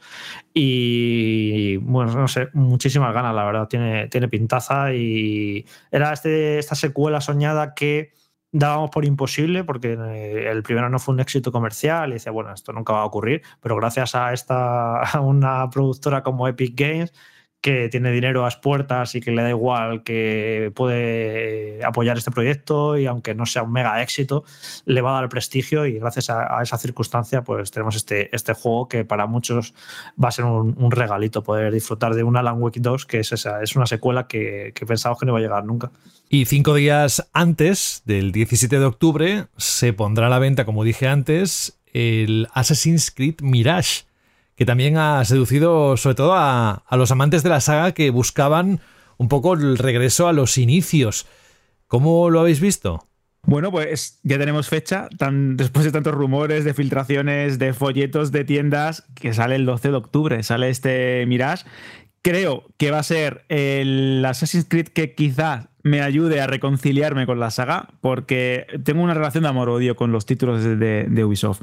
Eh, a mí me encantan las ambientaciones históricas, disfruto muchísimo con la propuesta jugable de este tipo de juegos, pero al final, como diría Jorge, me, me harto y me canso de tantos macarrones con tomate, porque es un juego tan grande, exige tanto tiempo, las historias duran 30, 40, 50 horas, eh, mm, aunque no vayas al contenido secundario y no quieres hacer misiones de recadero, al final pierdes muchísimo tiempo con este tipo de juegos y te obligas básicamente a, jugarlos por terminarlos, ¿no? Eh, Valhalla me gustó, me gustó mucho la ambientación, pero claro, se me hizo muy pesado. Odyssey creo que es mi preferido de estos últimos, pero también tres cuartos de lo mismo. Y bueno, Origins, pues bueno, ahí ya creo que el recuerdo me lo ha hecho cada vez más grande, pero también tengo mi relación de amor-odio. Y este juego que vuelve otra vez al sigilo clásico, al tipo de mapa más tradicional, a olvidarnos un poco de mecánicas y subtramas y de conquistas y de eh, barcos y de exploración de enormes mundos abiertos. Creo que este sigilo, este toque de los tres primeros juegos o los dos primeros juegos le va a sentar muy bien y, la, ambientación que indudablemente es interesantísima. El regreso de la hoja oculta, eh, la visión del águila, que esto sí lo han mantenido en las últimas entregas, eh, bueno, no sé, creo que va a ser un juego muy interesante, que volvemos otra vez a una saga muy asentada que tiene una base de usuarios y de fans impresionante, porque creemos que sí, que está muy quemada, que no termina de convencer a nadie, que siempre hay más eh, pegas que puntos positivos, y aún así sigue siendo uno de los títulos más vendidos y podríamos decir, creo que sin temor a equivocarnos, que es el flotador de Ubisoft junto a Rainbow Six. Ojo que Alberto, que este Assassin's Creed, si puede tener una virtud, es que se supone que va a ser más pequeño de lo normal, porque de hecho va a tener precio reducido. Precio reducido, exacto. Sí, que va a salir a 50 euros. Y, bueno, eh, claro, si respecto al Valhalla que dura 80 horas, a lo mejor reducido es que dura 30. 30 o 40. o 40. Pero creo que mucha gente va a celebrar el volver a, a un Assassin's Creed clásico con tu sigilo, que no sea tan tan grande, que desde hace cuántas entregas que lo tenemos Assassin's Creed normal, desde Unity, ¿no? No, no, no desde... Um, Revelation quizás, ¿no? No, no, el que salió después del Unity, el de Londres. Ah, sí. Em, eh, ¿Cómo se llamaba este? Sí, sí, que eso sería 2000. Syndicate, creo que era. El Syndicate 2016 o por ahí. Luego ya la saga hizo el reinicio este que se volvió con un, juego de rol. Así que ya son un montón de años sin tener un Assassin's Creed clásico y yo creo que por eso va a ser bien recibido. Que este juego, por cierto, nació como un DLC de Valhalla. Y vieron en Ubisoft que, que no tenían juegos para los próximos dos años y, dijeron, bueno, vamos a convertir este DLC en un juego con entidad propia y, de ahí tenemos este, este título que a ver qué tal, qué tal está, pero ya te digo, simplemente por el hecho de volver a, un poco a ser lo de antes y, ser, y no ser tan grande, que veremos ese no tan grande en que queda, pues yo creo que, que hay cierto interés. Yo solamente un apunte, hay una parte del trailer que me he dado cuenta hoy al volver a ver el showcase. No me quiero flipar, ¿vale? Aunque evidentemente me estoy flipando, pero hay una parte en la que dice a las situaciones como tú quieras, tal, no sé, resuelve las situaciones como tú quieras y tal. Hay ciertos cosas, ciertos movimientos, ciertas cosas que hacen, que me ha recordado un poquín a la variedad de opciones en los últimos Hitman. Sí, y, sobre, y además es, es, lleva razón, porque es como, eh, mira esta ruta, me siento y espero a que sea de noche, o me siento y espero a que sea de día, y lo hago de día, porque. Que, ojo, ojo, cuidado, eh, Frank, que no vas mal desencaminado, ¿eh? Teoría guapote. Ahí está la visión de águila propia de, de Franje Matas. ¿Y del resto qué? Porque estoy deseando entrar en el hardware y que le pongáis en su sitio, pero antes de eso hay más juegos. ¿Queréis comentar ver, alguno más? Sí, sí, a ver, para preguntar a Jorge. Jorge creo que el, le turboflipa el Dragon Dogma. ¿Qué, ¿Qué, te ha parecido esto? Sí, eh, bueno, el Dragon Dogma que se anunció pero no habíamos visto todavía nada pues pinta espectacular, como todos los juegos de Capcom, que se ven increíbles. No sé si lo has visto, Fran, el tráiler tranquilamente hoy en 4K y demás. Que va, luego estaba en el showcase y como no lo suben a 4K, pues a que de hecho te iba a preguntar que, que lo veo con menos graficotes que otros juegos con R-Engine, ¿eh? Que va, que va, ponte... Mira, sí, lo tengo además en el resumen, está el tráiler de a 4K y el juego se ve increíble. Lo que pasa es que parece lo hablaba antes con un amigo esta mañana, que parece un remake del primero. Es que parece el mismo juego. con los mismos personajes, los mismos escenarios, los mismos tipos de enemigos. Hasta la carreta. De... Sí, sí, es como demasiado parecido al primero, pero con muchos mejores gráficos, evidentemente. Parece un remake, pero bueno, ya habrá tiempo para conocer novedades y detalles, pero luego también la, pocos, los pocos detalles que ha dado Capcom del juego es como, vale, nada nuevo. Es como el sistema de peones este que tenía el primero, todo, todo igual, aparentemente, no, no hay novedades. Que bueno, ya, ya iremos viendo, pero al menos eh, como visualmente eh, Lucy me parece increíble. Y creo que como el primer Dragon's Dogma, creo que era una especie de juego adelantado a su tiempo, creo que era hacía cosas muy originales y era, era un poco antes del boom absoluto de los Souls. Eh, apostaba también por ser muy desafiante, por unas físicas y unas animaciones bastante peculiares. O era un juego muy especial, con mucho encanto, que mucha gente quizás no supo apreciar en su momento y que simplemente la secuela con mejores graficotes y ciertos detalles, ya, ya manteniendo los encantos que tiene el primero, yo creo que va a ser un, un juego muy, muy, muy chulo. Y además, eh, Capcom, eh, la Capcom de estos últimos años está en estado de gracia.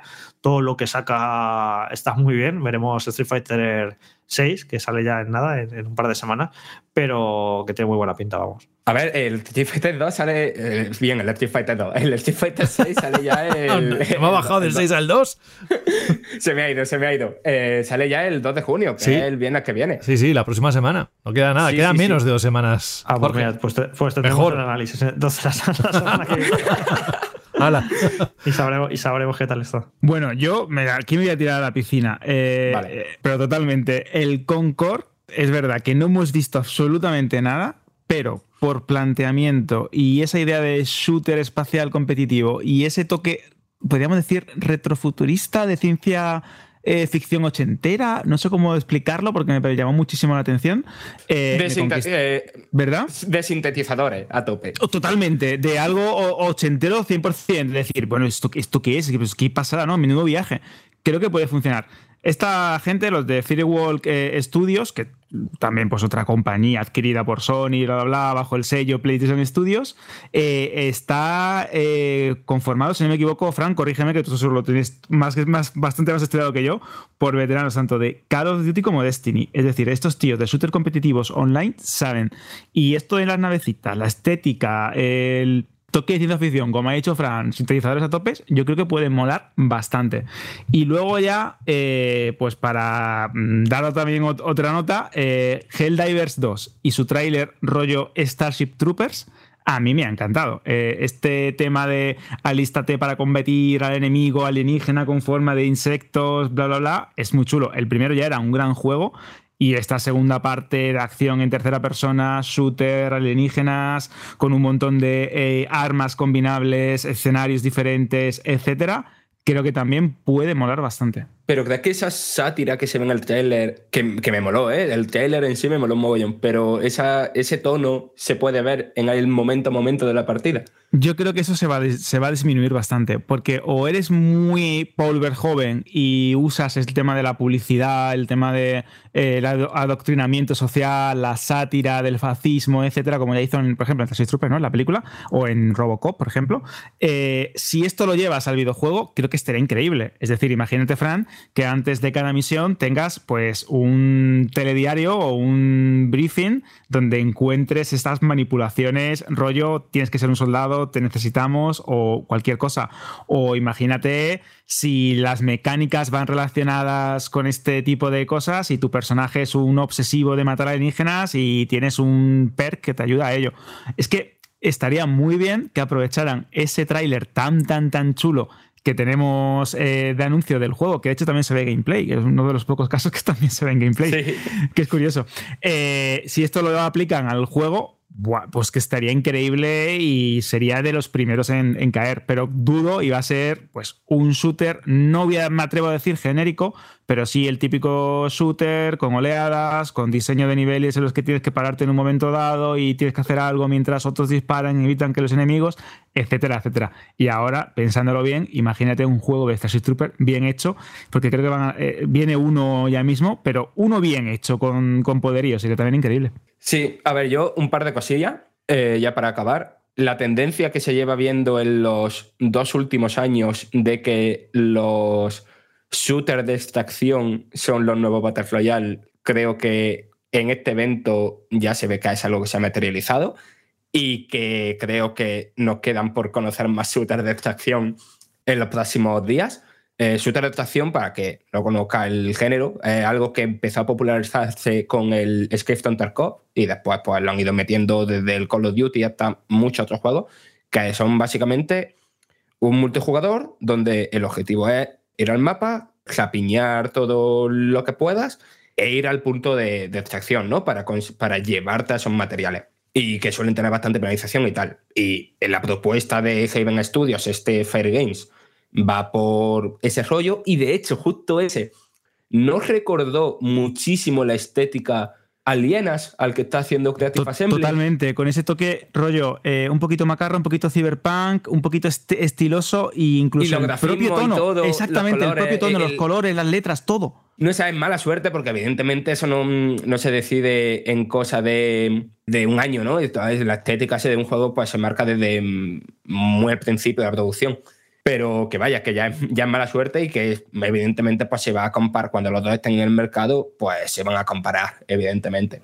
Y después mm, yo no, no me quito de la cabeza que sí, que era una escena cinematográfica, que si me pueden llamar fanboy de algo, pues probablemente sea de Bungie, pero joder, es que la estética de Marathon es que estoy en plan de que mm, hasta la página web tiene estilo. Es que es para coger los, los artes conceptuales y, y, tatuárselos por dentro del párpado. Es que son una barbaridad. Y, es una por lo me, y por lo que me han contado, Fran, no ha visto nada. es a parecer es muy, muy, muy, muy impactante artísticamente el juego. Es que no sé, tiene un mogollón de personalidad y después, eh, si os interesa veros, hay un vídeo, un vídeo documental donde cuentan cómo va a ser el juego, pero no se ve nada de gameplay. Es muy interesante porque no deja de ser otro shooter de extracción, pero la idea que tienen aquí, eh, los que hayáis jugado Destiny, sabéis que de vez en cuando pues, hacen cositas, ¿no? De implicar a toda la comunidad para descubrir algo y tal.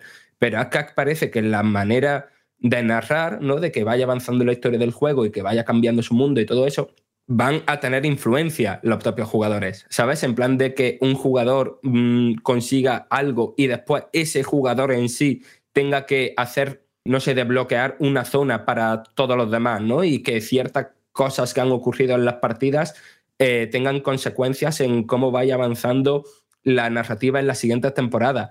No sé, a mí me tiene muy, muy, muy, muy buena pinta y eso que no hemos visto nada de gameplay, pero conceptualmente me flipa. Que ya, por cierto, ya que estamos hablando de todos estos multijugador, free to play y demás, eh, aquí ya empezamos a ver los frutos de la apuesta de PlayStation, anunciada ya desde hace tiempo, que es eh, tener una parte del mercado que no tenían cuidada y en la que no habían trabajado, que era en este tipo de juegos, multijugador, free to play, juegos como servicio, juegos que si triunfas se convierten en gallinas de los huevos de oro, como hemos visto eh, a Epic Games con Fortnite. Y bueno, y, sin ser Fortnite, evidentemente eso es un éxito demasiado grande, pero no hace falta que, que, sea tan tan grande un juego de estos el éxito como para que te dé unos buenos eh, réditos económicos. Y PlayStation se había centrado eh, totalmente en los juegos para un jugador, los tan celebrados juegos para un jugador que tantas alegrías nos han dado, sobre todo los jugadores más veteranos, que muchas veces son los que nos gustan, como yo, que, que rehuimos y no, no queremos, ni nos apetece, ni tenemos tiempo de dedicar tiempo a los juegos multijugador, pero que en cambio estas aventuritas que hace PlayStation para un jugador la disfrutamos tanto, pero ha dicho PlayStation, vale, no podemos poner eh, todas las apuestas en la misma cesta, ¿no? Tenemos que un poco diversificar y tenemos que apostar también por estos juegos como servicio, también han dicho que van a apostar por los juegos para móviles, y bueno, quieren un poco abrirse ¿no? a, más cosas y aquí hemos empezado a ver todo eso. ¿Qué ocurre? Que, pues bueno, como he dicho, los que estamos acostumbrados a los juegos para un jugador y a los que históricamente nos ha gustado la marca PlayStation por ese tipo de producciones para un jugador tan cuidadas, pues todo esto nos hace un poquito que nos mosquemos en cuanto a, uy, se van a despistar demasiado, van a descuidar sus juegos eh, tradicionales. Yo quiero creer que no, simplemente eh, sus estudios principales siguen ahí con sus juegos para un jugador, pero han invertido mucho, han comprado estudios como Bungie y demás para también tocar una parte del mercado que no tocaban. Así que bueno, veremos de todos estos juegos que van a lanzar, que dijeron que iban a ser como, como 8 o 10 durante los próximos años pues yo creo que la apuesta es, mira, sacamos 10 juegos de estos y con que dos o tres nos funcionen, ya ha merecido la pena, porque estos juegos es que te dan dinero ya no solamente que... Porque tú sacas un buen juego como un God of War, eh, un God of War Ragnarok y vale, si vendes 10 millones de unidades o a las que sean, pero todo, todas las alegrías te las da prácticamente en el primer año, ¿no? Pero es que un juego como servicio que se establezca y que funcione a largo plazo es que te, está dando dinero durante años y años y años y años. Así que entiendo eh, que a mí no me gusta personalmente ese tipo de juegos. Eh, no quiere decir que no entienda, evidentemente, la, apuesta de PlayStation por, esta, por este lado del mercado que tenía un poco dejado de lado y que, bueno, pues eso, que aunque a muchos no nos, eh, no nos gusten este tipo de juegos, pero que hay que entender como compañía, además tan grande, que digan, es que hay que, apostar por aquí también, no podemos dejar este lado del mercado. Así que bueno, si luego todas esas ganancias esos beneficios repercuten en que sigan invirtiendo todavía en más juegos de calidad también para un jugador, pues saldremos ganando todos. Pero habrá que ver, luego cuando vayan ya presentándose todos estos juegos y vayamos viendo algo de esto, podemos hacer una porra de cuáles creemos que van a triunfar, cuáles creemos que simplemente se van a mantener y cuáles creemos que van a estar cerrados en menos de en menos de unas semanas o unos meses va a ser bastante interesante, como por ejemplo este juego que me presentó ayer Square Enix, eh, que es una especie de copia de Splatoon, ¿no, Franco? lo calificamos cuando, estaba, cuando lo estábamos viendo. Y que es un juego que no le vaticina mucho futuro, la verdad. La estética es que es muy fea. O sea, no, la estética, si fuera cel shading, creo que sería súper guay. O sea, o, al menos a mí creo que me molaría. Pero este 3D así tan feo me, parece, mm, no sé, me parece horrible. Y que sí, evidentemente se juega un poco como Platoon, tiene, o sea, un poco no, un mucho como Platoon, tiene alguna idea buena, ¿no? Que básicamente la espuma se usa como la espuma del Prey, ¿no? Y entonces, pues eso puede dar mucho juego. Y además, no sé, que, que sea de momento exclusivo de consolas PlayStation. Yo entiendo el atractivo de, mira, el Platoon está guapísimo, ¿por qué no está en otras plataformas? Ya que haces una entre comillas, copia de Platoon, ¿por qué no lo lanza en todos los cacharros? Mm, no sé, no, entiendo la, decisión ahí. Alguien, no, me acuerdo dónde lo leí, pero me pareció increíble que, que cuando empezaron a, salir la, espuma, las pompas y, y, los personajes a esquivarla, dijeron, mira, son los otaku esquivando la ducha. Lo que acaba de decir. Eso lo dijo, bueno, no voy a decir que lo dijo, pero bueno. que, por cierto, que, por cierto, que yo eché de menos. Se ahoga el otro. sí, sí. Ahora que estaba hablando de todo esto de los multijugadores y demás, que yo eché de menos que se mostrara el multijugador desde las sofás, que, que se está haciendo de rogar, ¿eh? Desde que está anunciado, parece que se está convirtiendo en algo muy, muy, muy ambicioso y mucho más grande de lo que pretendían en un principio. Y a ver cuándo lo presentan, porque este, mira, si, si te digo que, que, no me gusta lo multijugador y que todos estos que están mostrando con cinemáticos y demás no, no hace que sea muy apetecible, pero lo que están preparando con The Last of Us multijugador puede estar muy chulo, ¿eh? porque la jugabilidad de, de las sofás parte 2 es increíble.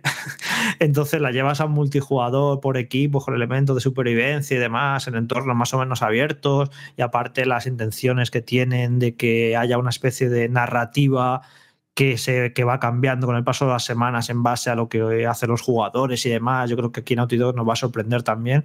Quieren eh, demostrar que se pueden contar cosas interesantes en los multijugadores, que es algo que, que prácticamente no, no, se consigue casi nunca.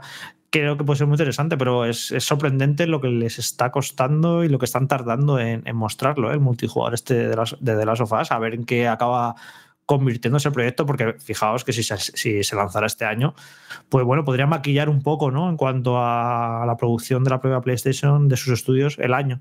Pero es que, que no se mostrara en este evento me parece sorprendente, vamos. Creo que hemos hecho bastante repaso, quedan algunos títulos como, no sé, Helldivers 2. Tenéis esa información dentro de la página web en el reportaje que hizo anoche Jorge Cano, recopilando todo lo que se fue anunciando, enlazándolo con los vídeos para que lo podáis ver en alta calidad.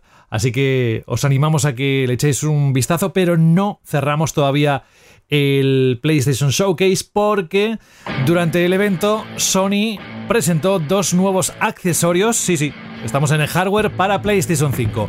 Ambos se llevaban tiempo rumoreando, pero uno sin duda más sorprendente que el otro. Por un lado tenemos Project Q, no es el nombre final, ¿eh? pero de momento lo llaman Project Q, una portátil que permite ejecutar juegos en streaming desde la consola.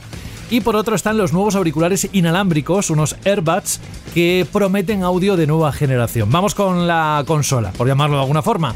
Project Q es el accesorio, por supuesto, más destacado. Se trata de esa especie de consola o dispositivo que no ejecutas juegos directamente, sino que los reproduce desde PlayStation 5, de manera muy similar a la tecnología Remote Play que ya existe. Con este dispositivo podremos utilizar una red Wi-Fi y jugar a los juegos de nuestra consola de sobremesa de una manera más portátil. Cuenta con una pantalla de 8 pulgadas de alta definición, así como con todos los botones y funciones de los DualSense de PlayStation 5. El dispositivo que se presentó utilizando gameplay de God of War Ragnarok requerirá eso sí, que tengamos el juego instalado en PlayStation 5 para poder ejecutarlo. ¿eh? No parece, por tanto, que estemos ante un dispositivo dedicado al streaming de juegos en la nube, como Logitech G Cloud, por ejemplo, que se presentó recientemente. En cualquier caso, todavía es pronto para sacar conclusiones porque Sony asegura que seguirá publicando detalles en los meses venideros de cara a lanzar el producto a finales de año, ya con su nombre comercial definitivo. Y en cuanto a los auriculares, también se filtraron previamente. La única información que tenemos es que serán compatibles tanto con PlayStation 5 como con PC, iOS y Android, y que se compartirán más detalles pronto. Es decir, Project Q y los auriculares. Pero yo quería hardware, pero me quedan tantas dudas en el aire, Jorge. ¿Se podrá conectar a la tele? ¿En qué momentos o para qué sirve este dispositivo o esta consola con pantalla que parece una Switch, como muchos dicen, comparando una, una Wii U, el gamepad de la Wii U? Yo fíjate que no tengo ni opinión, es que no sé ni para qué sirve esto. O sea, me... está tan lejos de mi mundo de para qué yo necesitaría esto, que no lo entiendo, que yo creo que para lo único que ha servido es para hacer bromas en las redes sociales y para que se metan con PlayStation por copiar a Nintendo, porque no sé, no sé, en fin, eh, no entiendo muy bien este dispositivo, que claro, que ya saldrá alguien que dice que sí, porque mi familia, la tele a veces está ocupada, entonces yo cojo esto y me podría poner con ello en el sofá o en el baño a jugar a mi PlayStation 5, pero yo qué sé, si tienes una PlayStation 5 y juegas a juegos como Spider-Man 2, creo que es para verlos en las mejores condiciones posibles y con la tele lo más grande posible, pero bueno, que sí, que a lo mejor en un ratillo que te eches... No lo sé, sinceramente. Luego seguramente que cuando esto se muestre y se diga el precio, no va a ser barato, porque luego pasa con este tipo de dispositivos que luego no son baratos. Fijaos este de Logitech que ha salido ahora, que, que cuesta un pastón. Así que no sé, no sé, esto es el típico, el típico invento que parece que nace muerto y que bueno, tampoco molesta porque no se le ha dado a Sony por sacar cacharritos, la verdad, un montón de dispositivos, de auriculares, de monitores, de, todo, así que bueno, uno más, uno menos tampoco nos va a sorprender, ¿no?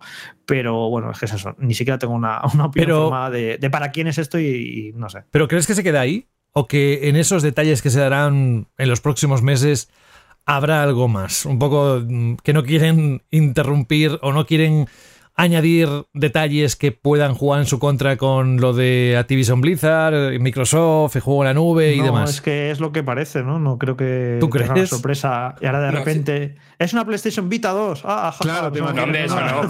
Ni de coña. A ver, ahora mismo, lo que han mostrado ahora mismo es lo que tú puedes hacer ya con tu, con tu móvil, con la aplicación de PlayStation eh, lo que puedes hacer con tu Steam Deck, que hay mucha gente que usa el Steam Deck para jugar cosas de, Play 5 eh, por streaming de, dentro de su casa. Y ahora mismo es eso, solo que mm, es el único cacharro que te permite hacer eso con todas las cositas eh, que a mí me parecen bastante guay del DualSense. Pero claro, eso es ahora mismo. Pero esta misma semana, creo que fue, Sony, Sony no, Sony General, ¿vale? Esto de presentar documentos financieros, de reuniones con accionistas y bla, bla, bla, bla. Y en ella, pues Jim Ryan pues dijo que preparan algo muy tocho de juego en la nube, pero que todavía no pueden desvelar nada. Así que mi apuesta aquí es que esto se llama Project Q hasta que a finales de año o a principios del año que viene o cuando sea, presenten su servicio de juego en la nube tocho, que después de, pues de lo que intentaron con PlayStation Now y todo eso, y que esta consola, o bueno, consola, este gadget, cacharro, como lo queráis llamar, eh, y en ese momento, pues ya se le pondría un nombre y se desvele así más a lo grande con motivo de ese mm, anuncio de, de su servicio de juego en la nube. Es verdad que queda un poco deslucido, ¿no? Es una idea que sería muy interesante si, como bien dice Fran, te la presentan pues con un renovado PlayStation Now o con el concepto de que ya no solo tienes que tener juegos instalados en la consola para poder jugar o con algún tipo de servicio extra no sé, dándole un valor añadido a un dispositivo que de momento, pues parece, pues eso, un dispositivo a medias, como esa PS Vita TV o ese tipo de cacharros, esa PSP Go y esa serie de dispositivos que en su momento presentaba Sony, que parecían muy revolucionarios, que te lo vendía de una manera espectacular, pero que no llegaban a ningún puerto o porque se quedaban en tierra de nadie o porque eran excesivamente adelantados a su tiempo o porque costaban un ojo de la cara y no encontraban a su público objetivo. Vamos a ver en qué queda esto. Pero, por poner un ejemplo, si este, como tú dices también, José, si este dispositivo es solo lo que nos han enseñado, pues me parece que por, lo menos para mí y para gran parte del público no es demasiado interesante. Pero si viene acompañado de, como dice Fran, de un servicio en la nube o ya empiezan a añadirles características eh, que aumenten eh, la utilidad o el concepto que quiere también Sony competir con Microsoft o con otros grandes gigantes de la nube como Nvidia Now, etcétera, etcétera, creo que sí puede llegar a ser algo bastante, bastante interesante. Pero bueno, tienes tu móvil de momento y puedes hacer lo mismo. Si tienes una buena pantalla y un controlador como el que la propia Sony también tiene, ese, accesorio que puedes acoplar al, al mando, pues creo que casi la misma función te la hace. Yo creo que aquí hay más, que esto no es lo que estamos hablando, porque no tiene mucho sentido. Pero si pensamos en todo lo que hemos dicho ahora en los últimos minutos, que se pueda jugar en la nube y que sea una estrategia de, bueno, un dispositivo que te permite jugar en la consola, pero también te permite ejecutar juegos directamente a través de eh, la Wi-Fi. Y, ¿por qué no? Un mando, un DualSense que puede tener pues eh, contexto, imágenes eh, contextuales o, información en la pantalla de 8 pulgadas mientras juegas a otro título dentro de la PlayStation 5. Vamos a dejarlo en... Mm, no parece que sea lo que todos estamos pensando porque estaríamos como Jorge, no sabríamos ponerlo en un sitio o en otro o, o encontrarle sentido, pero si empezamos a pensar en todo esto, puede que hasta nos sorprenda y todo. Eso es lo que quiero pensar. Luego es Sony, que ya sabemos que tiene su, su portfolio y su hoja de ruta propia y, ya está, ¿no? Bueno, vamos a dejarlo aquí. Mm, Ha sido bastante largo lo que es el, el bloque de noticias, pero evidentemente todo estaba centrado, hoy el programa estaba centrado en lo que ha pasado en el showcase y así lo sabíamos, así que bueno, eh, para más información la página web y nosotros avanzamos un poquito que nos queda programa todavía y cosas que contar. Al caer la noche se escuchan las almas en pena de la electrónica que ya no usas. ¡Véndeme o te robaré el wifi! Pasa de ese móvil y véndeme a mí que soy una tablet y la tengo más grande. La pantalla mente sucia. Mejor a mí que soy una consola y para nada se me va la perola. Trae tus aparatos electrónicos a CEX y te daremos dinero en efectivo. Da una segunda vida a tus consolas, juegos móviles, tablets, ordenadores, películas y mucho más. Lleva tu electrónica a CEX y consigue Pastuki de la buena. Tiendas por todo el país y también online. Busca CEX. Fue también uno de los momentos del showcase, pero ahora con entidad propia, según las impresiones de esas primeras horas que ha disfrutado Fran en un evento de PlayOn hace unos días. Es espectacular, es trepidante, es emotivo y muy influenciado, ahora lo explicará, por Juego de Tronos.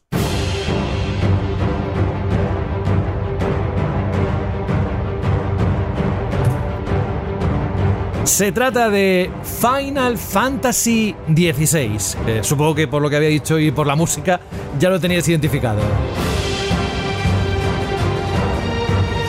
Una sesión con las primeras cuatro horas, ¿verdad, Fran? Y bueno, hemos hablado largo y tendido en los últimos tiempos aquí en Banda al Radio. De hecho, Carlos nos mm, contó un montón de detalles de- del juego que saldrá a la venta el próximo 22 de junio. Y nada, cuéntanos eh, qué has visto en esas cuatro primeras horas y qué debemos saber.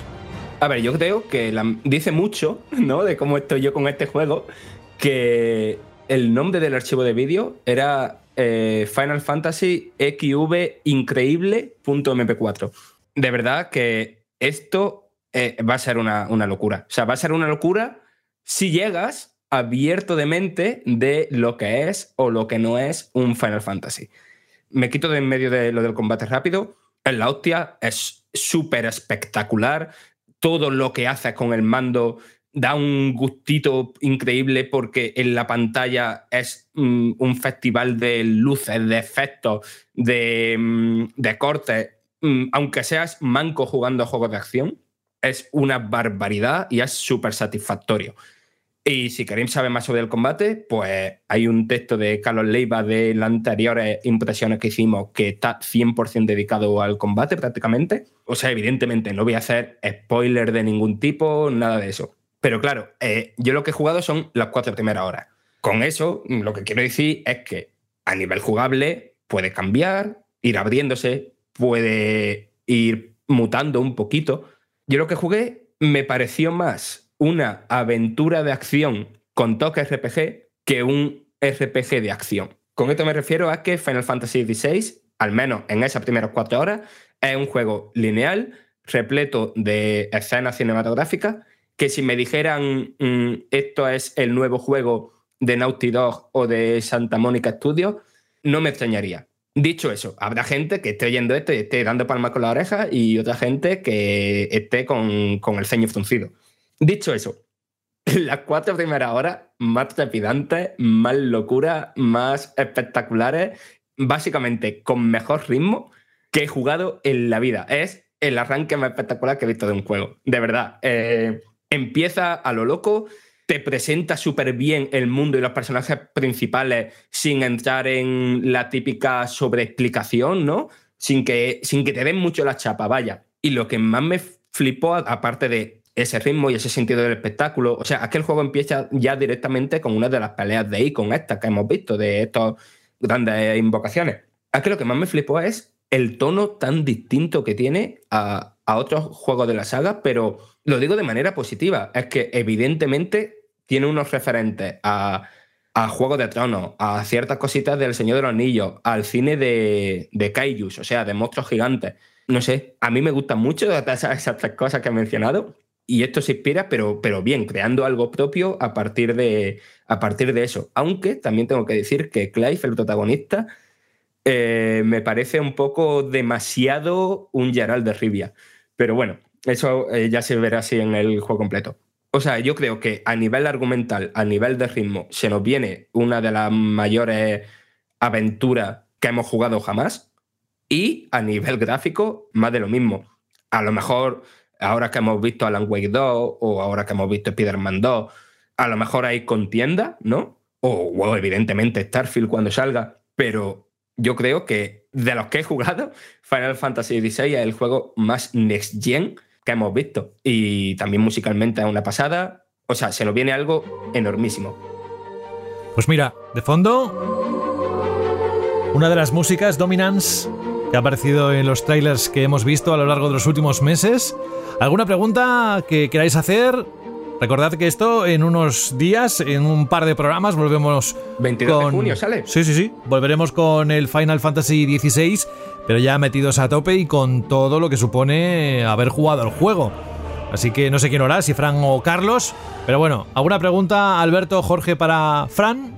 Yo voy a ser muy, muy, muy, muy, muy directo. Eh, Fran, cuando te pones a los mandos de este juego, ¿sientes verdaderamente que es un Final Fantasy o te da la impresión de que es un Final Fantasy pero con una jugabilidad distinta pero que no termina de encajar y hay algo en tu cabeza que dice sí pero no? ¿Es un Final Fantasy? ¿Lo considerarías un Final Fantasy en lugar de un spin-off o de un juego inspirado en? Mm, responder a una pregunta con otra pregunta es lo más feo del mundo. Eh, sí, sí, sí. Pero es que es un Final Fantasy, ¿sabes? ¿A qué quiero decir? ¿Qué es Halloween? ¿Qué es Halloween? ¿A qué quiero decir? Final Fantasy XV, Final Fantasy VII, Final Fantasy Tactics, Final Fantasy 1. O sea, que sí, que tienen unos detalles compartidos, pero a qué se, se parece. Pero las entregas principales hasta ahora, si algo tiene. O el 12.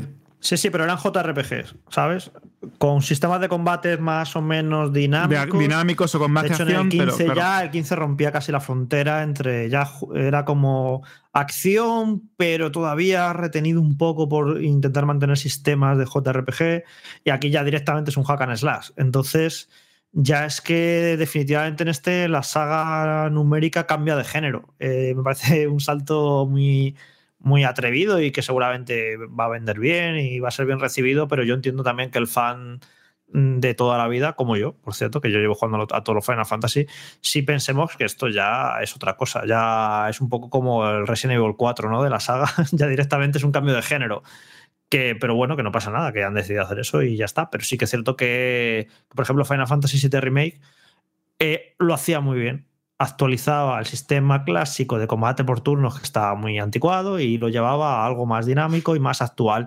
Pero sigue siendo un JRPG, pero es que esto ya lo que cuenta, lo que contáis es que ya no es ni un JRPG, que no sé, me parece, me parece curioso. Yo creo que se siente como Final Fantasy a medias. Evidentemente, cuando tú te pones a personalizar el equipamiento de Clive y todo eso, eh, todo el tema de que en las batallas casi todo el rato tienes compañeros, y no lo digo solo por Torgal, el mejor perro de los videojuegos, incluso mejor que los del Nintendo.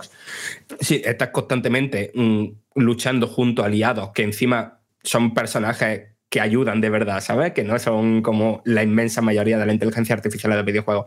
Tiene cosas que sí son muy Final Fantasy, pero después a los mandos, pues es verdad que parece más cuando estás combatiendo, evidentemente, pues un Devil May Cry. Y cuando estás explorando, entre millones de comillas, se parece más pues, a un God of War, ¿no? Tiene algunos caminos alternativos. A que, de hecho, incluso también momentos muy Uncharted, ¿no? De, mezclarte, eh, ir avanzando y que de repente haya un QTE y que de repente vuelvas a tomar el control eh, y todo esto súper dinámico.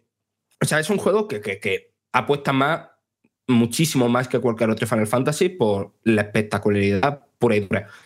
Está el tema de los mundos abiertos, ¿no? Yo lo que jugaba es muy lineal y aparte me pusieron para jugar media horita a, a una de estas zonas abiertas.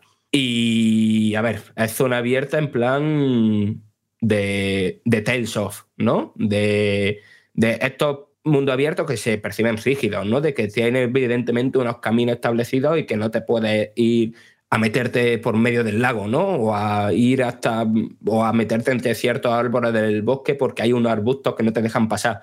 No sé, eh, creo que es más mundo abierto de ir a cazar monstruos, de hacer algunas misiones secundarias, que por cierto las que yo vi eran todas misiones secundarias de, de recadero, pero con alguna cosilla guay a nivel de historia. Y no sé si eso es lo que más duda me deja, si prescindir de esa libertad a lo mejor te puede quitar la sensación de, de aventura a, No, a largo yo plazo. ahí ves, sí, yo ahí, Fran, para nada lo veo, porque eh, ha habido un montón de Final Fantasy lineales, o sea, que eran lineales en su historia principal durante muchísimas horas.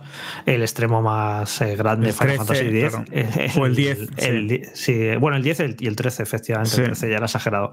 Y nada, y eran lineales, lineales durante 20 y pico, 30 horas, y ya en el tramo final se abría y podías hacer un montón de cosas secundarias. Yo veo claramente que, que la estructura que tiene este y no pasa nada. ¿eh? Eso sí que al fan no le va a molestar en absolutamente nada, porque históricamente los, Final Fantasy muchas veces ya, han sido lineales y, eso no ha sido un problema.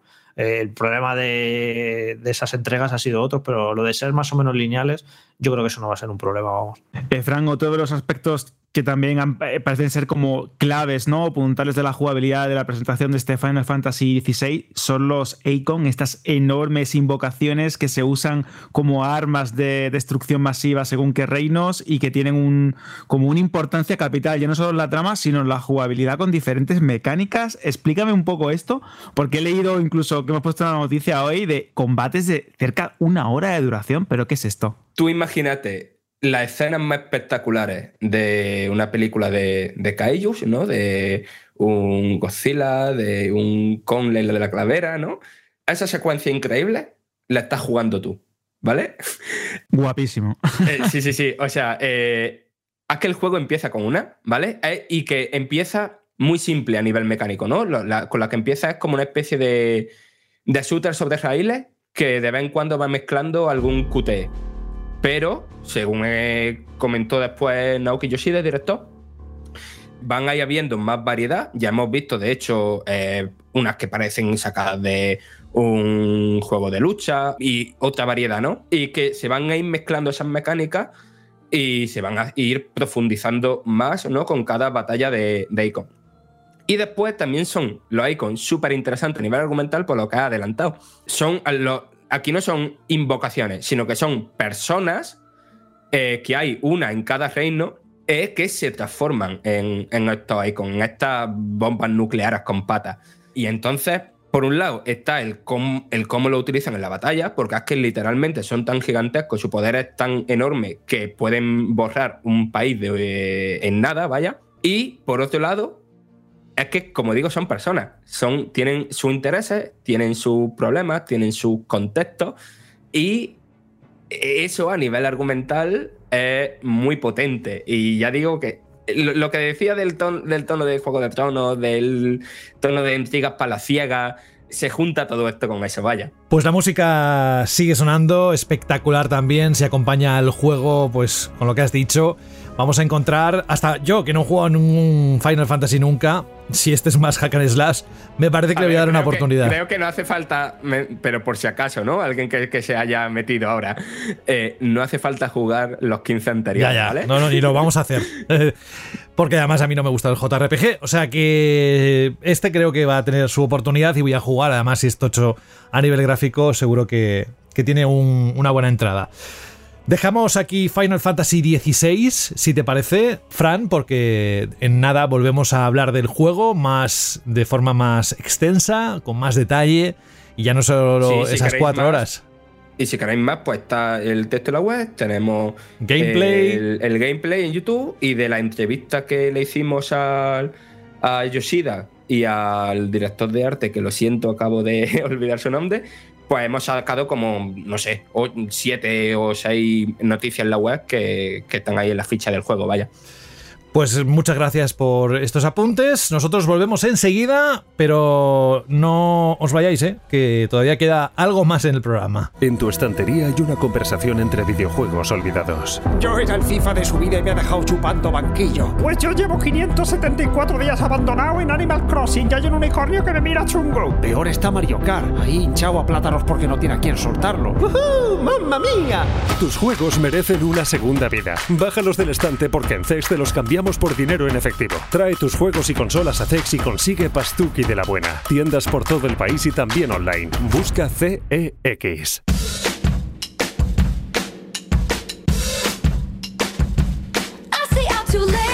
Alberto, ¿te imaginas alguna vez que, yo qué sé, en próximas temporadas de Banda al Radio la canción de Taylor Swift que da paso a la Chirly Pregunta fuera sustituida por otra? Es que de hecho tengo varias propuestas que están ahí, están ahí guardadas. Están ahí guardadas. No lo hemos hablado, ¿eh? No lo hemos hablado. Es muy fuerte, pero es que lo pensé. Además, llevo como varios, varias, eh, varios programas diciendo, joder, es que esta canción es muy buena, pero creo que podemos darle un, toque, podemos darle un giro, podemos cambiarla y podemos buscar algo más actual o, algo más icónico. Esta canción es muy buena, pero hay, hay espacio para el cambio. Tengo, ya te llegarán las propuestas. ¿Admite sugerencias por parte de los oyentes? Totalmente, sí. ¿Sí? alguna, eso sí, tiene que ser de Taylor Swift, ¿eh? Eso para Ah, sí, mantener, venga, va. para mantener la, la coherencia, pero si tenéis alguna recomendación, ponedlas en los comentarios o en iBox o correos, como queráis, y es- yo estoy gustoso de, de admitirla y considerarla. Venga, vamos al lío. Tenemos ocho audios eh, de Oli, Fran, Isra, eh, José Lu, Raúl, Yasmil y Vieju Gamer.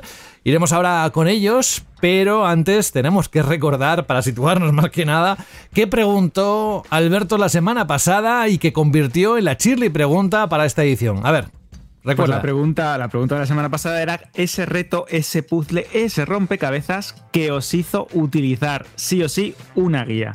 Tenemos varias respuestas, como bien has dicho, tenemos ocho audios que los vamos a lanzar en bloques de cuatro para, para tenerlo más o menos organizado. Vamos a comenzar, si te parece, Venga. José, por el comentario de Fermín Gamboa Martínez, que dice: Creo que todos tenemos recuerdos de Vietnam con el puzzle del piano del primer Silent Hill. En mi caso, no había manera de entender lo que proponían que hiciéramos, y por combinatoria me resultó un proceso muy largo y aburrido. Bendito el día en el que vi en un kiosco unas guías de varios juegos y entre ellos el Silent Hill. Un saludo a todo el equipo. Qué bueno esto, eh, los más veteranos del lugar, por no llamarnos viejos, esto de las guías y los libros de trucos o, los, las revistas que venían, ¿no? pequeños suplementos de, juegos hace, un montón de años. Algunas co- compañías y algunas revistas todavía lo mantienen en, en papel, pero esto era nuestro internet de la época. Si nos quedábamos atascados en algún juego, si no podíamos pasarnos algo y teníamos que tirar de trucos de combinaciones de botones para hacernos alguna, alguna fullería en el juego de turno, esto era increíble. Eso de ir a un kiosco y encontrarte la solución perfecta. Hay una cosa que me encanta y es que en buena parte de las respuestas, tanto en la web como, o sea, en iVoox como de audio, eh, citan como salvavidas, como ese flotador para no hundirse en un juego, las guías de banda. Lo vamos a escuchar en un ratito. ¿Te parece que vayamos con Oli, Fran, Isra y Rafa? Buenas chicos y chicas de Vandal, aquí Oliver una vez más.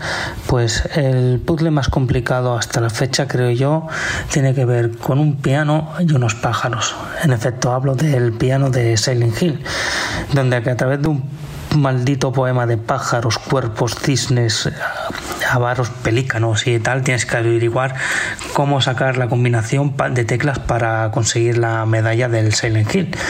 Y sinceramente, eso sin guía es imposible de pasar. Venga chicos, un abrazo. Hola chicos, aquí Fran.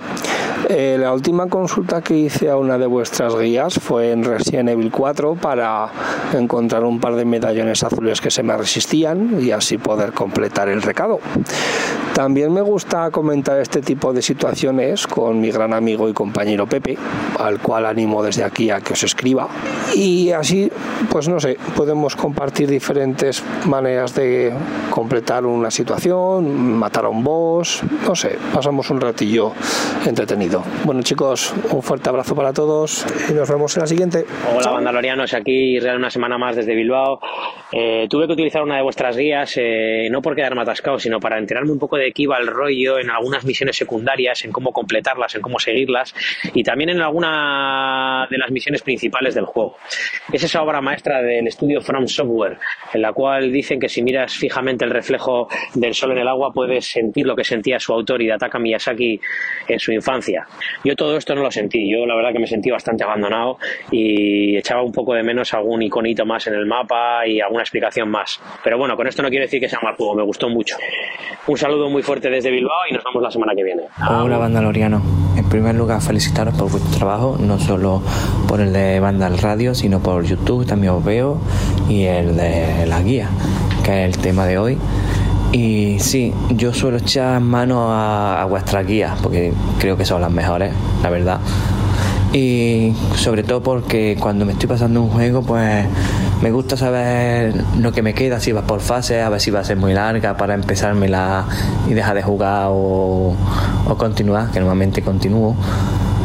Y la última vez que yo eché mano bien a una guía fue pasándome el Ocarina of Time, que me lo pasé hace un par de años en 3DS, y es que no hubo manera si, de pasarme el Templo del Agua, y eso que se supone que era un poco más fácil. Hay para todos los gustos, pero ya has escuchado, Alberto, que las guías de Vandal pues son un poco ese faro, ¿no? Que les guía para poder llegar a buen puerto. Totalmente, y aparte los traumas que todos llevamos con nosotros, como ese puzzle del primer Silent Hill o, el, o los templos de la saga Zelda, que yo creo que a todos, de una manera u otra, alguna vez nos ha costado eh, algún trabajo o algún disgusto, algún enfado tirar hacia adelante. Yo también tengo incluso algunos traumas con juegos que estaban en su momento en inglés era más joven y no entendía. Bueno, bueno, un, un, un montón de experiencias y de recuerdos de Vietnam, como nos decía también el oyente, que sobrevuelan mi cabeza. Vamos a continuar con el comentario de Mike eh, CD, nuestro eh, Weekend Man, igual que está el meme este de, Daniel Craig, ¿no? En Saturday Night Live, que dice Ladies and Gentlemen, The Weekend, que presenta el fin de semana, pues creo que nuestro Daniel Craig es Mike CD. Tenemos el comentario que dice que él usó la guía de Vandal eh, con el Final Fantasy VII. Dice, me pasé con la guía de Vandal pegada al mando y más eh, cabe que recordar un puzzle en concreto. También nos puede decir que ha utilizado también guías con juegos como Resident Evil, con los famosos medallones para poder avanzar y de hecho cuando tiene alguna duda con ese típico código combinación de alguna caja fuerte, pues acude a la guía de Vandal, pone el código que ya nos lo ha puesto nuestro compañero César o Daniel y tirando para adelante. Y luego también nos remarca pintaza el Mortal Kombat 1. Dice, en fin, chicos, muchas gracias por el programa y por vuestro estoicismo ante ciertos comentarios que leo en un tono bastante hater. Nos comentaba este oyente. Vamos con la siguiente ronda de audios protagonizada por Joselu, Raúl, Yasmil y Vieju Gamer, que hacía tiempo que no le escuchábamos. Hola a todos. Hola, buenas. Por aquí Joselu para comentar la Chirly de esta semana. Pues hay varias veces que recuerdo haber tirado de por ejemplo en el puzzle del piano del Silent Hill 1, en el de la depuradora de agua de Resident Evil 3, en el Randall's Monday tiré de guía más de lo que me gustaría reconocer, pero hay una de mis sagas favoritas que tiene un puzzle que me da mucha rabia, me da mucho coraje y es el puzzle de las estatuas del Uncharted 1. De verdad que odio ese puzzle. Bueno, felicidades por el programa y un saludito. Adiós. Hola amigos vandalorianos, un saludo desde México. No, pues el acertijo con el que más he batallado fue del primer Silent Hill, en la parte donde llegas al piano. Ahí batallé mucho, no supe qué hacer. Pues eran los noventas, el internet no estaba como está ahorita. Yo era un mocoso, era un huerquillo, no sabía qué hacer. Me tuve que esperar a que saliera una guía. Pero aquí en México no había prensa para la PlayStation, solamente estaba Club Nintendo. Entonces me tuve que esperar meses a que llegaran revistas de España porque eran las únicas que hablaban de PlayStation, pero llegaban con dos o tres meses de retardo los meses que me quedé atorado en esa sección, entonces lo borraba y volví a empezar hasta que llegó la bendita revista y me lo pude acabar. Saludos. Hola chicos de Vandal, aquí Yasmin de Sevilla. Primero darle las gracias a Carlos Leiva por ese super análisis que se marcó del Zelda, porque en mi casa no había entrado nunca una Nintendo Switch y le regaló a mi mujer la edición del Zelda y el juego y la verdad que está muy muy muy muy bien el juego. Que sí, que a lo mejor la consola da para lo que da, pero el juego está súper bien, es súper divertido y entretenido. Y referente a Chile pregunta, pues yo el único juego que me jugó en mi vida es From Software, ha sido el del Dream y yo nunca he tenido que mirar una guía, la verdad que me negaba, pero hubo un par de sitios en el juego que no me quedó más remedio que, que mirar la guía para buscar un arma y, y nada, al momento ya la encontré perfecto. Pues nada chicos, un saludo, hasta luego. Hola amigos de Vandal, soy Viejo Gamer que hace mucho que no contesto a una chirri pregunta, pero no os he dejado de escuchar ni una sola semana. Bueno, voy a ponerme un poquito viejuno porque el juego que me hizo a mí tirar de guía sí o sí fue uno de la primera PlayStation, el Alundra, no sé si alguno de vosotros lo recordará, pero era una pasada de juego que, bueno, era el Zelda de la primera PlayStation. Bueno, pues tuve que tirar de una guía que yo tenía de la revista Todo Juegos en tres volúmenes impresa, eh, porque, porque tenía unas mazmorras y unos puzzles complicadísimos. Recuerdo en concreto uno que era de mover unas columnas endiabladamente difícil que encima tenía el añadido de que la guía eh, tenía algún error. Así que me costó un montón sacar ese puzzle, eh, al final utilizando la guía y mi intuición para saber dónde estaba el fallo de la guía, al final lo conseguí, pero no veas lo que me costó. Venga chicos, un abrazo y seguid así. Vaya pedazo de juegazo de la Lundra, lo tengo por aquí guardado. Impresionante, Una qué pedazo de juego. Que por cierto no se puede jugar en plataformas actuales, no está No. reeditado de ninguna manera, no está, es una pena porque es, un- es una joya y era difícil de narices. Tiene una mala leche el juego en cuanto a ciertos puzzles y ciertas situaciones. Yo recuerdo con mis amigos y tal los juegos en su época y era prácticamente imposible no atascarse eh, durante varias ocasiones a lo largo del juego. Eh, Era una joyita. Y por cierto, lo del puzzle del piano de Silent Hill, que ya hemos visto que causó estragos. Fijaos si causó, si causó estragos, que en una tienda de videojuegos por aquí, por donde vi- vivo, eh, como todo el mundo se atascaba y iba a la tienda a pedir la preguntar. solución, el dueño de la tienda ya llegó un momento que se hizo unos papelitos con la solución del puzzle del piano y fotocopias y según llegaban a preguntar la solución del puzzle del piano le decía toma le daba el papelito venga vete vete con la solución del puzzle del piano porque todo todo todo el mundo se atascaba en ese puzzle ¿Pero era una tienda de videojuegos o era un Milar? era una tienda de videojuegos Vale, vale, vale. vale, vale. Muy fuerte, ¿eh? Uh, al menos en cuanto a audios, que, que además han sido buenísimos todos. Muy bonitos, man, que me encantan. Sobre Bien. todo cuando entran las experiencias personales. Claro, ¿no? claro, claro, claro. Y, y que seguro que más de un oyente, muchos han conectado con alguna de ellas. Pues venga, vamos con la chile pregunta para los próximos días. ¿Cuál es? La chile pregunta de la próxima semana es ¿qué juego te hubiera gustado jugar en su época? Yo creo que esto es muy interesante porque hemos hablado de remakes, de títulos que cambiaron la industria del, del videojuego o de sagas muy importantes que tuvieron su entrega principal hace muchos años y quizás pues, pues, por una razón o por otra, porque eres muy joven o porque no te interesaban los videojuegos en su día o porque no tenías esa consola en concreto, pues te lo perdiste y no jugaste en el lanzamiento o en el momento a lo mejor de, de- de su, de su cenit, ¿no? De, Hmm. Como título de videojuego.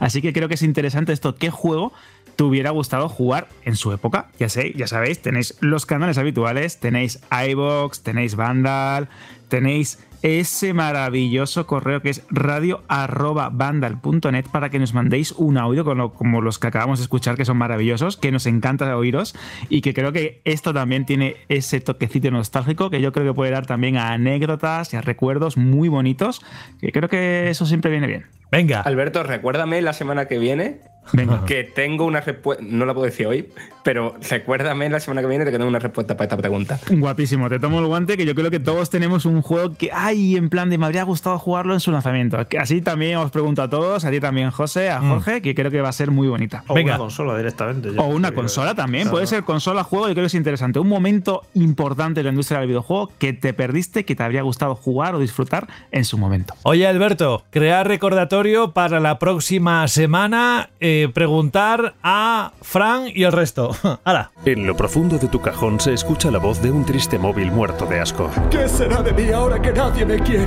Antes hacía fotos, veía TikToks, enviaba WhatsApps a lo loco. Aún tengo ganas de vivir. Sácame del cajón y llévame a Zex. Ese móvil merece una segunda vida. Llévalo a tu tienda Zex más cercana y te daremos el mejor precio por él. En tu cajón no vale nada, pero en Zex te lo cambiamos por dinero en efectivo. Trae tu móvil a Zex y consigue Pastuki de la buena. Tiendas por todo el país y también online. Busca CEX. móviles, videojuegos, consolas, portátiles, tabletas, ordenadores y un montón de dispositivos electrónicos. CEX, el mayor especialista en electrónica y entretenimiento de segunda mano en España, que patrocina Banda Radio. Y os preguntaréis, ¿no habéis hecho la lista de los más buscados? Pues no pasa nada. Ahora, en el último momento, vamos a pedirle a Alberto que nos cuente dentro de, sabéis que la página web que es webuy.com o a través de la aplicación de CEX, hay un apartado para que podáis consultar cuáles son aquellos productos que mm, más busca CEX y que puede ser también una referencia para vosotros. Así que danos unas pistas. ¿Qué se está buscando más, Alberto? Bueno, pues vamos a comenzar por ese Irule, ¿no? Tanto por la consola Switch de 64 GB OLED, la última versión, la de The Legend of Zelda, con ese control dorado, con el Joy-Con, con la caja, que la compran en las tiendas de Zex por 226 euros en efectivo y con vale en tienda 262. Hay que recordar antes de entrar en materia que estos precios pueden variar porque el mercado va variando según la demanda, según el stock, así que a lo mejor eso encontráis diferencias tanto a favor para el usuario como a lo mejor un poquito más caro, pero bueno, para que lo tengáis en cuenta. Buen apunte. También tenéis que tener en cuenta, dando de Zelda, que el propio juego lo compran en efectivo por 45 euros y intercambiado o como también se suele decir en vale en tienda por 50 pero no todo es videojuego también hay DVDs Blu-ray en las tiendas de FX pero es que también compran dispositivos electrónicos. Por ejemplo tenemos un iPhone 14 Pro de 128 GB de color morado completamente libre. Pues lo compran en tienda en efectivo por 660 euros. Un poquito más 780 en vale de tienda también, yo qué sé, ¿os cansáis de vuestro MacBook Pro? Pues bueno, pues el MacBook Pro de 14 pulgadas con el chip M2, bueno, un verdadero pepino, 16 GB de RAM, ¿por cuánto lo compran? Pues por 1.232 euros en efectivo y un poquito más, 1496 en Vale en tienda. Así que yo creo que tenéis aquí de los más buscados, que es meteros en la página web, tenéis móviles, videojuegos, dispositivos electrónicos, componentes de ordenador, que también hay tarjetas gráficas que están ahora tan demandadas en CEX y podéis comprobar los, los precios actualizados al momento. Es lo que se llama la economía circular y CEX pues, también es uno de esos protagonistas. Gracias Alberto por estar con nosotros, por la Chirly y por todo lo que has aportado en esta edición número 39 de la décima temporada de Banda al Radio. Un abrazo grande y hasta la próxima semana. Hasta la semana que viene, José. Adiós. Adiós. Fran Gematas, la próxima semana tenemos también telita, ¿eh? Tenemos unos juegos ahí que estábamos con el radar, con todo puesto. Vamos, que que ya están, ya están a la vuelta de la esquina. Uno de ellos es Street Fighter 6, por supuesto, y alguno más. Sí, sí, sí. O sea, la semana que viene mm, creo que va a estar también entretenido el programa. No hay que perdérselo. Y tampoco te lo pierdas tú, ¿vale? Contamos contigo. Un abrazo, Fran. Hasta la próxima semana. Hasta luego y pasarlo guay. Adiós. Y Jorge, la próxima semana el programa, como decimos, va a ser muy interesante. Tú tampoco te lo pierdas. Y si quieres contar algo más, ya sabes, adelante. Y si no, pues eh, vamos con la canción que nos pide un oyente. Pues nada, eso que tendremos eh, el análisis de Street Fighter 6 y alguno también por ahí bastante importante. Tocho. eh, tocho o, o, interesante. Y noticias, a ver, que ya estaremos muy cerca de el pre-no E3, pero que no sé si se va a mover la cosa o va a ser un poco la calma antes de la tempestad de los eventos y a lo mejor no hay mucha actualidad, ya veremos, pero que juegos y, y análisis vamos a tener seguro. Y que Sony reaccionará a lo que se está diciendo estos días, claro, es que se emitió hace unas horas y no nos ha dado tiempo a eso, pero que posiblemente igual la próxima semana hay alguna noticia en el bloque de actualidad con respecto a este showcase. Bueno, pues eh, dentro de unos días volvemos contigo y con Banda Radio. Un abrazo y cuídate. Hasta la semana que viene. Adiós.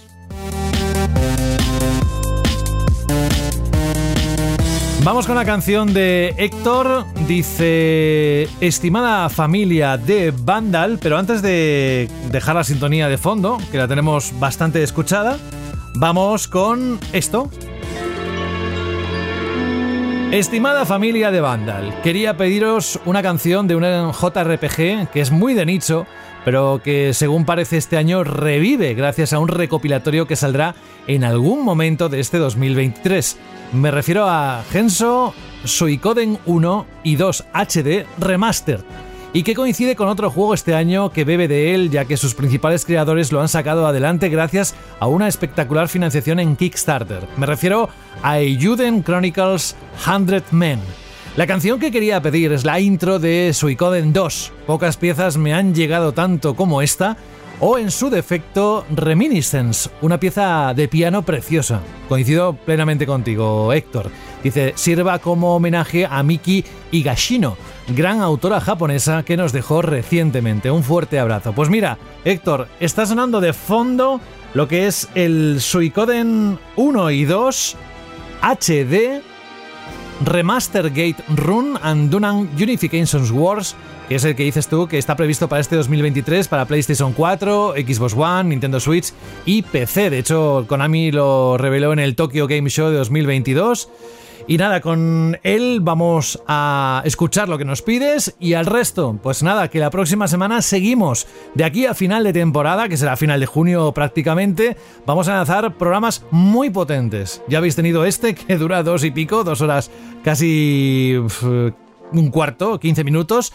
Y ya habéis escuchado todo lo que hemos traído, así que imaginaos lo que puede venir en los próximos días porque quedan muchas citas y muchos anuncios.